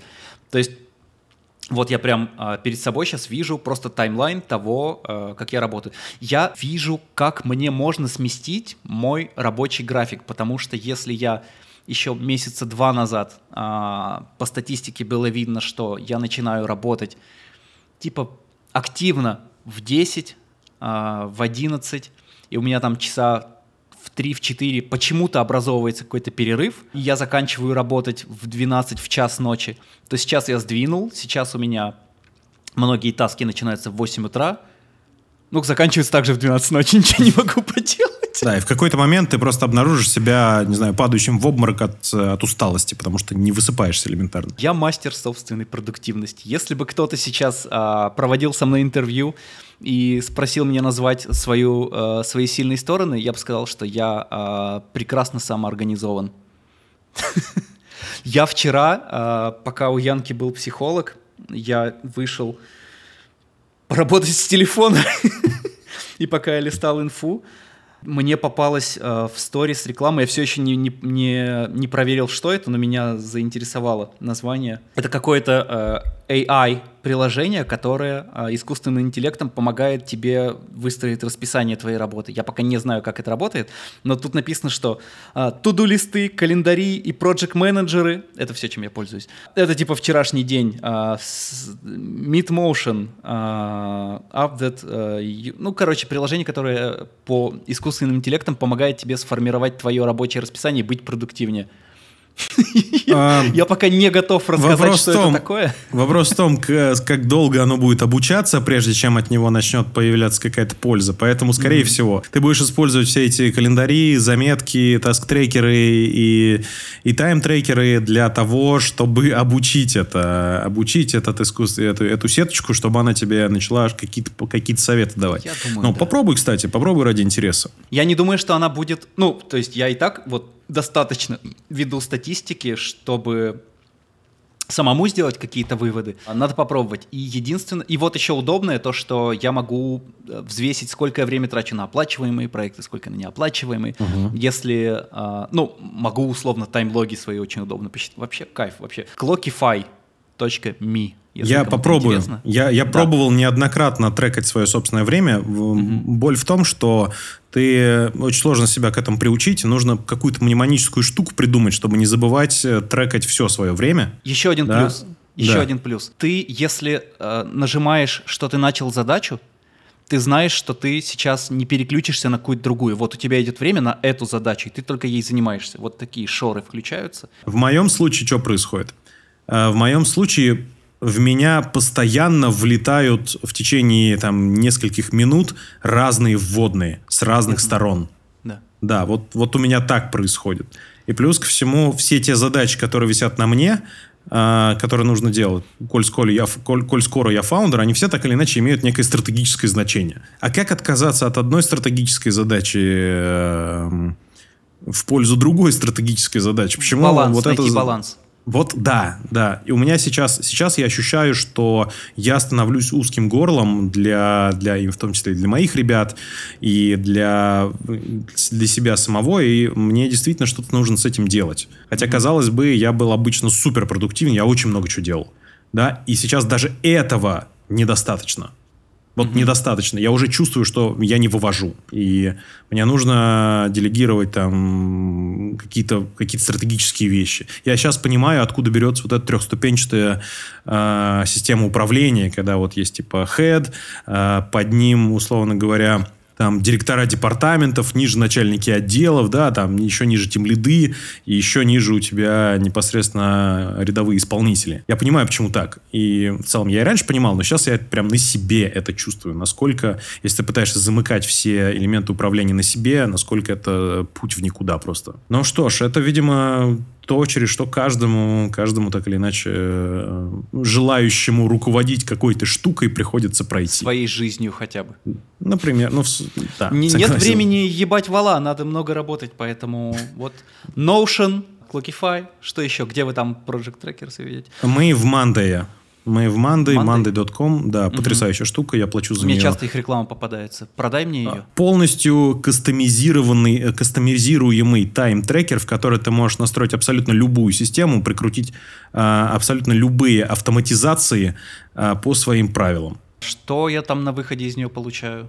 Что, что, что это? На выходе ты получишь четкую структуру того, что тебе и твоей команде нужно сделать. Все твои данные, все твои документы э, хранятся там. В Monday можешь автоматизировать абсолютно любой рабочий процесс. Это Project Tracker, Task Tracker, что это? Это, это Task Tracker с э, навороченный, с кучей данных, э, с типов данных, с кучей типа колонок, э, с кучей автоматизации, полностью кастомизируемый. В него въехать не так... Э, то есть у него нет своей собственной... Иде... Он не навязывает тебе идеологию работы э, Мандая. Он тебе предлагает и помогает создать свою, свой workflow и автоматизировать его. У меня сейчас в Мандае и подбор персонала – у меня сейчас Мандая и финансы я рассчитываю. У меня сейчас Мандая и управление всей разработкой абсолютно. У меня в Мандае обработка лидов с сайта. У меня в Мандае персональный таск-трекер. У меня в Мандае э, там граф графики отпусков. У меня в Мандае маркетинг-планы. Ты заменил им свой Notion? Да, потому что в какой-то... Нет, скажем так, у меня Notion остается, он э, работает как, э, как, скла... как кладбище информации, в которую я туда просто сливаю, что-то пишу, драфтую, но когда это в какой-то превращается, обретает уже какой-то структурный вид, и когда тебе нужно подключать других членов команды, вот тогда это все перекочевывает в Monday. И в Monday, прелесть Monday в том, что ты через него управляешь командой. Вот у нас сейчас, например, есть правило, что э, все то, что не существует в Манде, этого не произошло. Соответственно, все апдейты по разработке. Типичный пример. У тебя есть таск, который пушится через ряд задач. Например, продуктовая разработка. Тебе нужно придумать, что ты, как, э, как, как, какая это будет фича. Тебе нужно придумать как, как продукт овнеру В моем случае это я. После этого у тебя ты один тусец переключаешь, у тебя дизайнер автоматически получает уведомление, что задача переместилась на следующий этап.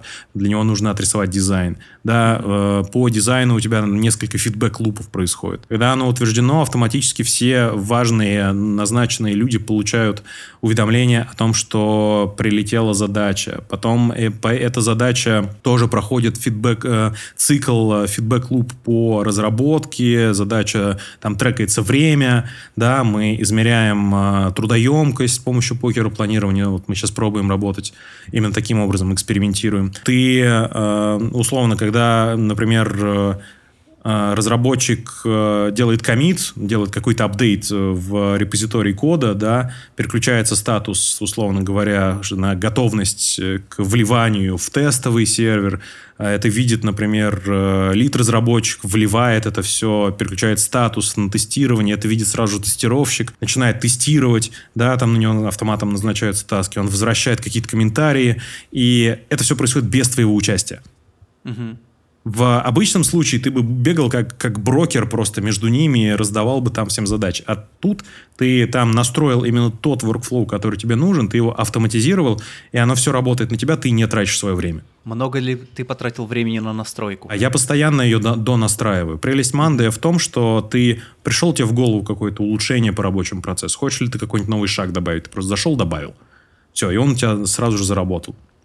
А, вот. Это какая-то, может быть, альтернатива F-треку или чему-то еще? Э, это не совсем альтернатива F-треку, потому что F-трек это все-таки а, это все-таки тулза для продакшн трекинга, она заточена для работы с медиафайлами. Ты можешь mm-hmm. попробовать на Monday настроить процессы, которые есть в треке, но это будет mm-hmm. больно. Вот ты как раз будешь пытаться перекладывать cg идеологию на f -тречную. Нет, не так. Ты будешь пытаться перекладывать cg идеологию понял, на идеологию Манды. Угу. Они не получится. Можно, но ты будешь страдать. Ну окей. Так что а, у нас он стоит? он стоит, я плачу 20 долларов за пользователя в месяц. Это, это охренеть как дорого, но это он дорого. мне занимает, заменяет все мои другие тулзы. Угу. Я через него, например, я переписываюсь с клиентами, э, он мне заменяет CRM-ку. У меня то стекают следы, которые я точно так же пропушиваю по воронке продаж, например, да, там через квалификацию, через сегментацию, и там есть API, ты можешь, мы же все-таки айтишники, мы можем написать, да, можем, можно написать отдельные дополнительные шаги, в общем, э, автоматизация из кей. Вот в моем случае, в твоем случае организация из кей, в моем случае автоматизация из кей, потому что одной лишь э, самоорганизации тут не обойдешься ни хрена. Блин, ладно, Notion бесплатный. Ну, он бесплатный до тысячи айтемов. Или они сделали теперь бесплатный тариф полностью? Я плачу за Notion до сих пор. Нет, я не подписан. Мне всего, что там есть, в целом хватает. Что? Про твой стартап проговорим? Ох, проговорим. Ты мне Очень... вчера кинул да. ссылку. Да. И мне понравилось, как она работает. А, что вчера я увидел просто беглым взглядом? Ты кидаешь ссылку, я не понимаю, что это такое, открывает какая-то страница. Потом мы с тобой созваниваемся, и ты говоришь, блин, так это, кинь вон картинку в, эту, в это окошко и увидишь, что будет. А, ты мне кинул подготовленные картинки. Ты можешь кинуть свою.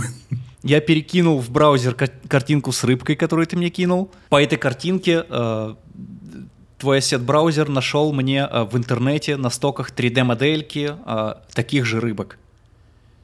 Это то, что я увидел. Все так. Эта штука называется Scout. А, сейчас я расскажу про нее, но вначале анонс. Во-первых, э, во времена предыдущего подкаста, на котором я был, э, стартап назывался Assassin. И после 24 февраля Assassin стартап из России стал звучать очень стрёмно.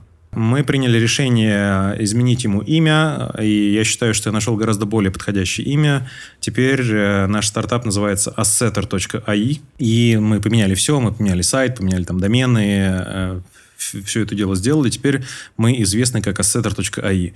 Отличное название на мой вкус, потому что, во-первых, сразу же из названия ты понимаешь, что Assetter это... Должен был goida.com сделать, чтобы я, кстати, про, я, я пропустил этот мимас, э, не знаю, наверное, к счастью. Я не хочу погружаться в это еще больше. Не надо. Достаточно. Да, я не хочу. Ничего хорошего. Короче, assetter.ai, потому что уже из названия ты знаешь, что, что это такое. Да? То есть, угу. это некая штука, связанная с ассетами и с искусственным интеллектом, потому что, интеллектом, потому что у него домен первого уровня AI, Artificial Intelligence. И это круто, э, я считаю. Этот, этот домен оказался свободен. К большому счастью. Я перебрал очень много названий. Assetter.com, правда, стоит три с половиной тысячи долларов. Угу. Я что-то подумал, что, наверное, не очень я хочу домен в зоне ком, пусть будет АИ, хорошо. Это почему у нас э, домен математика с неправильным XYZ, да. Дешево. Я понимаю. Да, и э, а да, это наша новая тулза, это побочный продукт разработки ассеттера, потому что за последние полгода мы очень знатно раскачали э, наши модели искусственного интеллекта в системе, и в числе прочего у нас появился алгоритм, который с использованием систем компьютерного зрения позволяет тебе находить похожие ассеты, да, не только там по, не только визуально, но и там по, по, по метаданным. И мы решили сделать contribution в cg индустрию и сделать из этого алгоритма отдельный бесплатный, без регистрации и смс forever free продукт, который называется Scout. Scout э, занимается следующим. Он умеет искать ассеты на стоках по заданной картинке. То есть ты можешь либо дропнуть картинку туда, либо ее вставить из буфера обмена, либо скопировать ссылку на эту картинку откуда-нибудь из Гугла, да, и выбрать один из двух режимов работы. Первый – это банальный поиск ассета по картинке, то есть ты, например, кидаешь э, э, картинку или рисунок стула, и э, скаут тебе находит ассеты этих стульев на 3D-стоках. Э, и сразу же ты можешь туда перейти и либо Эти воспользоваться... стулья поразительно похожи на то, что... Именно так. Именно на тот стул, который ты кидаешь. Все так, они Судя очень по похожи. Потому что мы очень много времени уделили тому, чтобы у нас была визуальная схожесть. А второй режим – работы, он еще более крутой. Например, если кидаешь на вход э, в скауту какую-то сложную картинку, многосоставную, он детектит на этой картинке отдельные объекты, отдельные текстуры, отдельные материалы и предлагает тебе в выборке ассеты, из которых ты можешь эту картинку собрать. Это очень крутой алгоритм, который позволяет, ну, например, когда тебе на вход прилетает скетч или style frame от арт-директора, чтобы быстро начать продакшн, продакшн в условиях горящей задницы обычно как выглядит? Ты бежишь и гуглить существующие ассеты везде, да, где только есть. Пытаешься отыскать, тратишь на это чертову уйму времени. Uh-huh. А сейчас ты засовываешь style frame или концепт-арт от, от арт-директора в скаута, включаешь режим Picture Assembler, и скаут возвращает тебе ассеты, из которых ты эту картинку можешь собрать. Давай проще, ты просто из Midjourney напрямую загружаешь картинку в ассеты. Это следующая версия. Мы, мы думали сделать типа текст-промпт, чтобы по текст-промпту у тебя генерилась в Midjourney картинка и подавалась на вход скаута. Не знаю, что там получится на входе, но как будто бы такую штуку тоже можно запилить. Надо будет попробовать. Еще а, есть в... а, да. один, прости, Угу. Еще есть, э, можно пропустить один шаг. Ты же сначала типа гуглишь какую-то картинку, потом, угу. ага, вот эта картинка, а потом загружаешь к себе. Ты можешь... Чтобы э, гуглить можно было. Ну да, ты сначала вводишь, что ищешь, угу. ищешь двухмерную картинку, а по двухмерной картинке вот такой ассет мне нужен. Скажем так, распарсить Google это такая себе история, честно говоря. Поэтому пусть поиском по картинке, пусть поиском картинки по поисковым тегам лучше Google занимается, он это сделает гораздо лучше, чем мы. Но при прочих равных, сорян. Мы зачем конкурировать с тем, э, кто априори делает это лучше тебя? Мы лучше долбанем вот в эту очень узкую штуковину, э, в которой мы будем делать классно. На мой вкус, вот это правильный подход. Тогда вот. экстеншн для Google Chrome, а, когда на это уже ближе. И это уже ближе, да, разумеется. Но не все сразу. Сейчас э, мы запустили скаут в публичный доступ и очень хотим дать вам, отдать вам его бесплатно. Еще раз говорю, да, там даже регистрироваться не надо, учетную запись э, э не нужно создавать. Э, переходите по ссылке scout.assetter.ai и пользуйтесь, пожалуйста, на здоровье. Мы постараемся сделать так, чтобы у нас там ничего не упало, а если когда вы сейчас все дружно побежите туда тестировать. Попробуйте, посмотрите, реально, реально работает.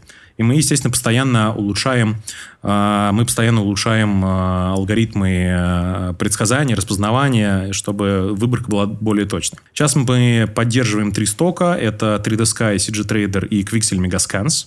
Кстати, Quixel Megascans очень хорошо работает, если нужно какие-то материалы или текстуры вытаскивать по картинке.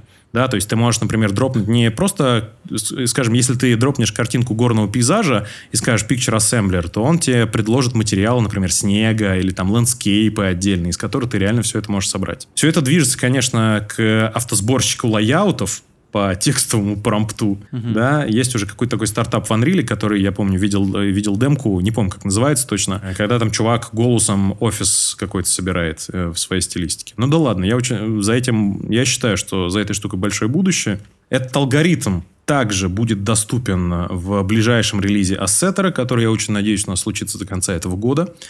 И прелесть в том, что в Assetter этот алгоритм будет искать по картинке а, среди тех ассетов, которые есть у тебя уже в библиотеке. И ты можешь стартануть сразу же. С, э, ты, то есть тебе даже не нужно будет поисковые слова вводить. Просто заряжаешь туда style frame или скетч, или даже референс, референс, э, который тебе прислал директор или супервайзер, получаешь набор ассетов, с которых ты можешь выбирать, и ты погнал. И, естественно, сейчас в этом контексте мы во-первых, мы очень хотим получить фидбэк, потому что по, по скауту это все-таки MVP. Мы планируем дальше добавлять поддерживаемые стоки. Сейчас там а, ищутся только 3D-шные модели, но в дальнейшем там будет искаться и музло, и видео-футажи, и стоковые, и картинки, и видосики, и что у нас там еще есть? А, различные темплейты, может быть, презентации. То есть это поэтапный процесс. И в связи с этим, а, если вдруг вот я сейчас обращаюсь к, к зрителям, если вдруг нас смотрит кто-то, кто так или иначе связан со стоками, и кто заинтересован в партнерстве с нами, с этой штуковиной, пожалуйста, напишите мне или напишите на hellosobaka.assetter.ai, и мы, потому что вы, как стоки, по факту получаете только плюс. Мы даем вам трафик, да, и ничего за это не, не просим пока. Вот, такой вот сайт-проект. Это вот наш, э, это наш э, первый анонс. Работает очень интересно с точки зрения того, что, чем мне вчера это понравилось, тем, что обычно ты вводишь текстовый запрос и выбираешь визуально, что тебе подходит. А тут наоборот, ты сначала э, у тебя есть примерный двухмерный визуал, и ты уже по нему ищешь трехмерный сет. Это, конечно, намного а, прикольнее. Все для креативных профессионалов, для цифровых художников. Не все знают английский язык, а как мы знаем, на стоках нужно англоязычными искать а, запросами. А здесь ты сразу же переводишь это все на визуальный язык. И там работают нейросети, которые, во-первых, распознают объекты, во-вторых, они э, ранжируют тебе поисковую выдачу, чтобы в самом верху ты получал максима самые, самые актуальные, самые релевантные поисковые запросы. И это все бесплатно, ребят. Забирайте скорее, идите, сгенерите нам трафик на сервис и расскажите об этой штуке всем вообще, кто знает. Пусть... Э, как минимум вот, супер от себя да. рекомендую потестить, потому что выглядит интересно. Да. Мне понравилось. Э, я считаю, что это достойный контрибьюшн в нашу индустрию. Угу. Абсолютно. Есть еще парочка анонсов, на самом деле. Ну, во-первых, как я уже сказал, а, я там немножечко упомянул, мы открываем ранний доступ к ассетеру. Мы его сделали. Оно работает, и мы готовы его поставлять в режиме раннего доступа э, нашим э, клиентам. Оговорюсь сразу, наши ресурсы сейчас достаточно ограничены. И обслужить всех мы не сможем.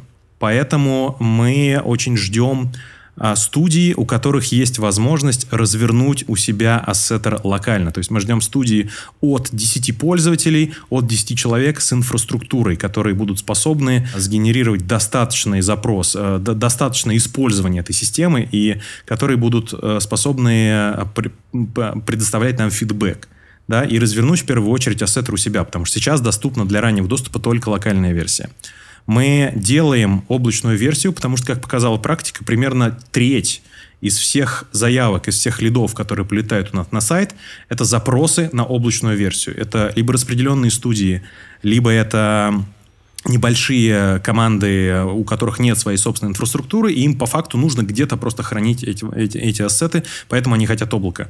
Мы все это видим, мы сейчас упираемся в то, чтобы э, заделиверить облако в начале 2023 года. Я очень надеюсь, если не произойдет никакой дополнительной катастрофы э, где-то еще. Да, но здесь очень сложно, конечно, все планировать. Но, тем не менее, локальную, локальную версию мы э, сейчас поставляем. Мы приглашаем к сотрудничеству студии от 10 человек, готовые развернуть ассеттер у себя. Мы дадим вам э, ранний доступ ко всем фичам. Мы приоритизируем все ваши фичи-реквесты. Вы будете общаться напрямую со мной и с нашими разработчиками что, как вы понимаете, в каких-то больших стартапах вряд ли возможно. Да? Самое главное, вы сможете давать нам свои фичи-реквесты и влиять напрямую на наш roadmap. То есть мы будем слушать вас, и мы приоритизируем разработку фич, нужных именно вам. И мы, помо мы поможем вам и развернуть его у себя, и интегрировать его в ваш пайплайн, и окажем любую всяческую консультацию. Приходите к нам, давайте, э, давайте запускать всю эту историю, потому что штука безумно... В силе света очень круто работает, я считаю. У нас там есть прям встроенный э, калькулятор возврата инвестиций, сколько денег мы сэкономили. На реальных данных все посчитано, э, на силовских мы там, там несколько миллионов рублей уже сэкономлено по, по деньгам. Так что вот, это второй анонс. Программа раннего доступа открыта, чтобы, э, чтобы э, подать заявку на участие в программе раннего доступа. На сайте, пожалуйста, вы когда на сайт Assetter AI зайдете, там наверху будет желтая панель с кнопкой э, «Зааплайтесь на ранний доступ». Мы это все получаем, и мы сразу же с вами свяжемся и продолжим наше общение дальше либо, либо в мессенджере, если вам удобно, либо по почте, либо, если вам совсем не нравится эта история с сайтом, напишите мне в личку напрямую. Можете в Телеграм написать э, и Самохвалов, э, собака и Самохвалов мой э, юзернейм в Телеграме, поэтому, пожалуйста, приходите и э, регистрируйтесь в раннем доступе. И это поможет нам доточить продукт таким образом, чтобы он приносил максимальную пользу для всех, потому что как сказал э, мой хороший знакомый э, Виктор Перес, it will be beneficial for everybody. То есть это будет полезно, полезно для всех. Правда, и для вас, и для нас, и вообще для индустрии в целом, если мы сделаем хороший, классный продукт. Твой контакт на Ютубе под видео. Да, мой контакт. Я очень надеюсь, что все необходимые ссылки будут в описании к видео. А, может быть, мы повесим еще, я попрошу Игоря и ребят повесить просто здоровенные QR-коды на ссылку, а, форму регистрации в программе раннего доступа. А, я думаю, что очень надеюсь, что вот он появится прямо сейчас. Да. Да, сканируйте, заходите, эм, регистрируйтесь. Еще один анонсик важный, который э, он уже адресован к, к digital, э, digital артистам непосредственно. Есть Big Idea – на login screen-е э, ассеттера при каждом запуске показывать картинку от какого-то российского digital-артиста. Вот в Синке есть splash screen, и там всегда вечно и Влад Соловьев висит, например, да? А мы хотим их постоянно менять, Поэтому мы приглашаем к сотрудничеству цифровых художников, которые готовы, э, которые готовы предоставить нам свои артворки. Очень важно, чтобы эти артворки были чистые по правам. Разумеется, каждый такой показ э, картинки там будет подписан э, все, все контрибьюшены, э, все титры, создатели, все кредиты там будут указаны прямо на логин-скрине ассеттера. И вот есть такая big idea на облачной версии показывать такие картинки. Поэтому, пожалуйста, опять же, связывайтесь со мной, если вы хотите поучаствовать в этой штуке, покажите, что у вас есть. Скажу сразу, подойдет не все, потому что должен быть все-таки э, должно быть правильный матч вот этого фона бэкграунда с, с нашим с цветами интерфейса. Вот, поэтому, пожалуйста, покажите, дайте мне знать, свяжитесь со мной, и э, мы с вами попробуем сделать красиво. Ну, потому что вот мы сейчас работаем с несколькими ребятами, а, и там реально, реально очень красивые картинки получаются. Каждый раз такой роскошный login screen, и это прям, прям клево. И последняя моя просьба, последнее мое воззвание к нашему разбредшемуся, растекшемуся по миру CG-комьюнити. Ребята, а, особенно те, кто работают в крупных зарубежных студиях или в средних зарубежных студиях. Сделайте мне, пожалуйста, introduction вашим э, людям, э, вашим специалистам, которые занимаются пайплайном или занимаются ответственны за выбор, за выбор софта. Потому, объясню, зачем я хочу. И не потому, что я хочу продать там кому-то свой ассеттер несчастный. Есть у этого очень важная вещь. У меня есть где-то в глубине души одно подозрение, от которого я никак не могу отделаться, что процесс работы в российской CG-индустрии и процесс работы в зарубежной CG-индустрии, они, отличаются. Я придумывал и разрабатывал ассеттер, исходя из э, тех реалий, которые у нас приняты в российских студиях. Да? А там, ну, прям скажем, не везде все, честно говоря, гладко. Я, конечно, практически уверен, что во всех остальных зарубежных студиях примерно подобная же история, если они небольшие, если они там не, не NPC, например, у которых все вообще автоматизировано. Но я хочу в этом убедиться. Поэтому мы бы очень хотели запустить пилоты ассеттера и получить фидбэк именно от э, зарубежных студий и посмотреть, чем их фидбэк отличается от фидбэка, который предоставляют российские студии. Мы очень хотим дать возможность э, поюзать, потестировать э, и как можно больше получить фидбэка от э, наших потенциальных клиентов для того, чтобы допилить продукт э, так, как нужно. Поэтому, если есть такая возможность представить нас, наш продукт, в зарубежных студиях, это было бы прям супер вообще классно. Это анонс номер, я даже не знаю какой, 100-500, да. Один остался. Погнали. Остался один. Последний анонс, который нужен. Мы приглашаем э, специалистов поучаствовать, CG-артистов именно, в первую очередь, поучаствовать в Customer Development интервью по интеграциям. То есть мы сейчас разрабатываем интеграции, мы сейчас разрабатываем, интеграций много, под разный софт, они разные. И, разумеется, у нас не везде есть э, необходимые компетенции для того, чтобы понимать, как и что сделать. Поэтому мы приглашаем специалистов, которые работают в софтах, так или иначе связанных с компьютерной графикой, игровые движки, естественно, трехмерные пакеты, 2D-шные пакеты, потому что есть, есть софты, о существовании которых я, например, даже не подозревал. Он может быть интегрирован в ассеттере. В ссылке под видео я попрошу ребят э, повесить, э, опять же, ссылку на форму по регистрации в Customer Development Interview. Очень хочется с вами пообщаться. Если будет возможность выделить мне там 30, 40, 50, 60 минут на то, чтобы провести с вами кол и интервью и позадавать вам вопросы относительно того, как и с какими софтами ассеттер должен быть интегрирован и какой там рабочий процесс должен быть выстроен, пожалуйста, свяжитесь со мной и давайте с вами пообщаемся. Потому что как будто бы это прям полезно вообще для всех. Я не хочу делать продукт в вакууме без и полагаясь исключительно только на свое лишь э, собственное мнение. Я хочу разговаривать с вами, я хочу разговаривать с клиентами, а, хочу слышать от вас фидбэк и делать продукт, который будет полезен вообще для всех. Уф, попробуйте скаут. Кажется, у меня все. Сложно ли было мне не перебивать? Поначалу. Да. Потом я расслабился. Крутой анонс. А, чё, а, где ты хочешь облако развернуть? Ты сказал, что хочешь, чтобы это все да. а, в облако можно было загрузить. Сейчас мы Где получили сейчас? грант, э, грант от Яндекса в размере mm-hmm. там нескольких сотен тысяч рублей на тестирование Яндекса. И сейчас для наших первых клиентов мы разворачиваем пилотные версии облаков. Пока эти пилотные версии облаков нам нужны это для вот того, чтобы... Яндекс Клауд, да? Яндекс Клауд, он самый, mm-hmm. да. Это Яндекс Дата-центр во Владимирской области, и вот, вот оно там. Значит, мы тестируем на Яндексе, и сейчас мы приходим к выводу, что для того, чтобы сделать прям настоящее облако, та архитектура, которую мы, которую мы разрабатывали для локальной версии, она не годится. По одной простой причине. Она, она прекрасно работает, все замечательно. Мы вот не, в новом релизе у нас будет, э, мы сейчас уже заканчиваем тестирование поддержки так называемый протокол S3. Э, Amazon Simple, Simple Storage э, сценарию, по-моему, он так называется. Я хочу поговорить про Amazon S3. Давай поговорим. Вот человек, Нет, ну, который да, знает про Amazon сначала. S3. Да, да, да, я расскажу. В общем, мы завезли поддержку Amazon S3, то есть в локальной версии ассеттера все ассеты хранятся на отдельном э, файловом сервере, Network Access Storage так называемый, да, который там подмонтируется просто на Linux-машину, на которой, собственно, ассеттер и работает. Но для облака такая история не работает, потому что подобные облачные хранилища, они дорогие. И в этом плане не, мы просто не, не сможем обеспечить конкурентную цену на ассеттер э, в облаке, если там будет такое хранилище. Поэтому приняли решение завести поддержку S3. Соответственно, поддержку S3 мы завели, все ассеты хранятся в S3. Работает быстро, надо сказать.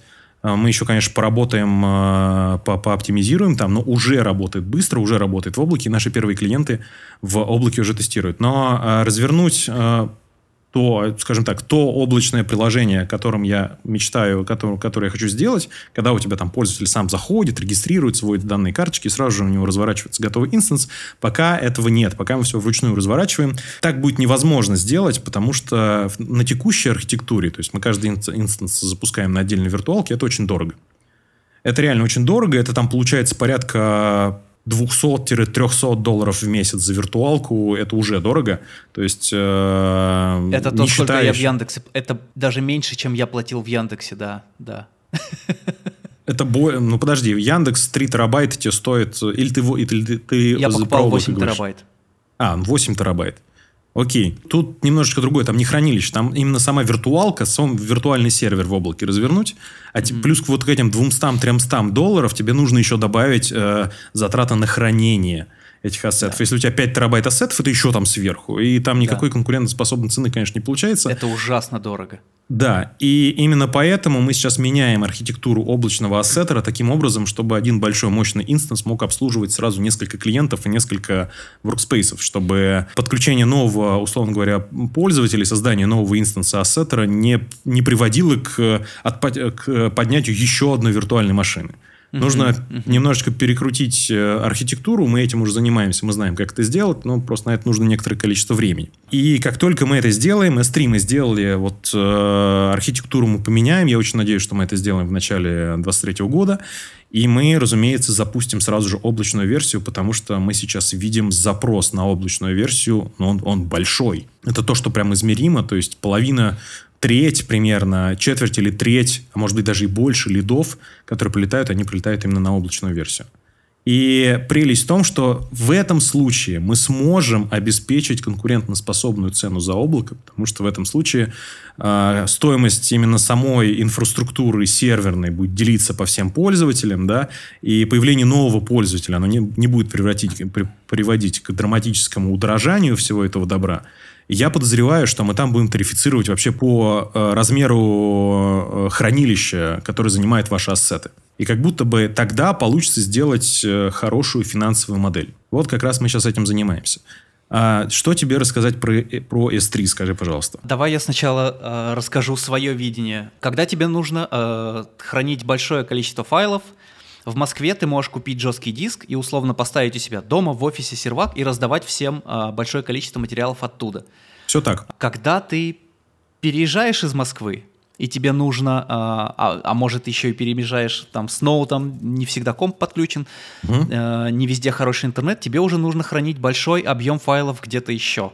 Не все знают, ну все знают, что такое FTP, но не все знают, что такое Amazon S3 или просто S3 uh-huh. протокол. Это как будто бы более... Тут я сейчас как не эксперт говорю, потому что нихуя в этом не шарю. Uh-huh. Я только захожу. А я вот про S3 первый раз слышал, когда Андрей Мяснянкин к нам приходил на подкаст, рассказывал. Uh-huh. Вот после этого я начал ковырять и понял, что это какой-то, о, а, это какой-то современный FTP. Он больше среди айтишников популярен, но... Он больше популярен среди... На нем хранятся данные у больших сервисов. Например, тот же Telegram хранит э, вот весь контент, который мы пересылаем друг другу, он хранит на S3. Чтобы дешево, чтобы заинтересовать, там дешево хранить больш, огромные объемы информации. Да. И а, в отличие от каких-то дропбоксов, Google дисков и всего прочего, Яндекс дисков, где ты покупаешь там тариф себе на 2 э, гигабайта и платишь на 2 гигабайта, или там покупаешь тариф на 8 гигабайт и используешь эти 8 гигабайт. Ты просто э, на S3 ты платишь только за то, сколько у тебя там лежит. Тебе не надо как-то лимитироваться, ты не говоришь, о, я покупаю там 2 гига. Ты просто сразу заливаешь туда, и все, ты можешь туда сколько угодно залить, неважно, вообще. Ни в чем себе не есть, отказывай. Есть одна прелесть, у, у, я не знаю, как у Яндекса, у Амазона есть, не, ну, в смысле, я знаю, как у Яндекса, у Яндекса такого нет, у Амазона есть несколько уровень, уровней хранения, и отличаются они быстротой доступа к данным. Есть hot storage горячий, есть там, по-моему, Uh, cold storage, есть ice storage, есть gletscher, есть deep gletscher, да. по-моему, да? То есть вот 5 они уровней самые хранения. дешевые там вообще получается Че... тогда Разница бесплатно. между ними, то есть hot storage ты получаешь файл сразу же. Например, на глетчере uh, очень круто заливать архивы какие-нибудь, к которым доступ тебе не нужен. Э, на, по-моему, на самом холодном хранилище доступ э, к нему может занимать до 48 часов. То есть, чтобы достать оттуда какие-то данные, ты типа делаешь заявку, ждешь некоторое время, оно там, видимо, откуда-то достается, я не знаю, может, на ленте они их хранят, им нам нужно эту кас- кассету вставить э, в систему и выдать тебе ссылку на этот архив. Да, но э, и там тарифицируется, во-первых, гигабайт, во-вторых, обращение то есть, если у тебя большой объем данных, к которому мало кто обращается, ну вот на S3 его можно хранить реально достаточно дешево. А если ты хранишь э, контент, к которому постоянно кто-то обращается, то ну, тогда тебе нужно хранить его вот на hot storage, и там будет тарифицироваться каждый, э, каждый запрос э, к этому файлу. Но это все равно получается намного дешевле, чем на том же Яндекс Клауде поднимать э, машины и разворачивать FTP. Все так. В разы Есть дешевле. только один нюанс. Да. Есть только, ну, ну, хотя нет, этот нюанс он и для, для Яндекса справедлив. Эти архивы, они физически хранятся в так называемой зоне доступности, и они не могут переезжать между этими зонами доступности. То что такое зона доступности? Это сделано на тот случай, вот Amazon, прошаренные чуваки, они в одном месте, например, во Франкфурте, они строят два или три удаленных друг от друга дата-центра. На случай и дублируют между ними информацию. На случай, если вдруг э, произойдет, не знаю, землетрясение или наводнение, или один э, э, дата-центр будет у них, выйдет из строя, чтобы данные твои они не потерялись. Но если ты захочешь ты, переместить- когда создаешь бакет, создаешь хранилище, ты выбираешь, где оно территориально Да. находится. Там Европа, где оно Америка, физически где угодно, находится. да. Вот, но если ты, например, хранишь дан 50 терабайт во Франкфурте, ты не можешь сделать так, чтобы у тебя эти 50 терабайт из Франкфурта переехали, например, в, в Миннесоту, в Америке, в другой дата-центр. Ну, если сам руками не Важно перейдешь. понимать. Ну, то, ну, руками переливать 50 гигабайт, да. Тера- терабайт. Да. Такая... Вот, короче, меня Да. это спасает. А, Это очень крутое хранилище, а, очень гибко можно настраивать к нему доступ. Для меня это удобнее вот сейчас какой-то строить пайплайн на S3 именно, потому что привычная работа как с привычным FTP-сервером. Что мне не нравится, недостаточно софта а, юзер-интерфейсов. А, Это поддерживается FileZilla Pro, то есть не, не подойдет обычная FileZilla, чтобы получить доступ к S3. То есть надо будет купить Pro.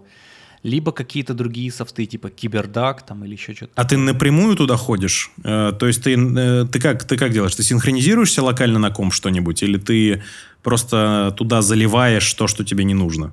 Какой workflow? Заливаю то, что туда нужно, и раздаю доступ людям. Мгм, мгм. Ну тогда просто можно Но еще и всех, всех прошу поставить программу KiberDuck. можно выбран, э, выборочно синхронизировать себе на комп содержимое S3. Есть программка под названием AirSync, которая, по-моему, этим занимается. Но здесь, конечно, важно понимать, что и у Амазона, по-моему, есть тоже какие-то свои собственные софты для доступа к S3, надо изучить.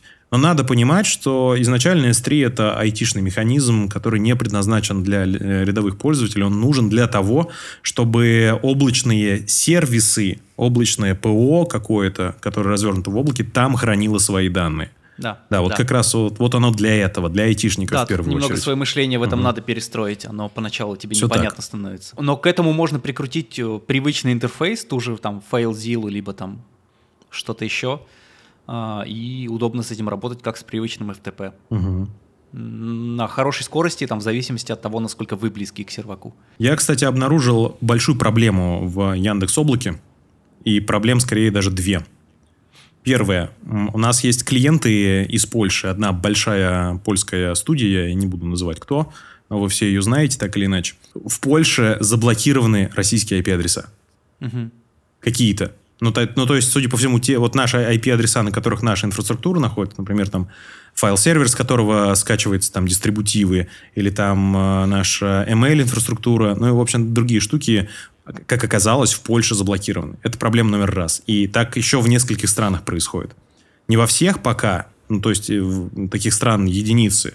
Но вот к вопросу о том, что может пойти не так в дальнейшем, да, то есть инфраструктуру из России нужно как бы переносить в этом, в этом плане. Я, может, конечно, паникую, но тем не менее.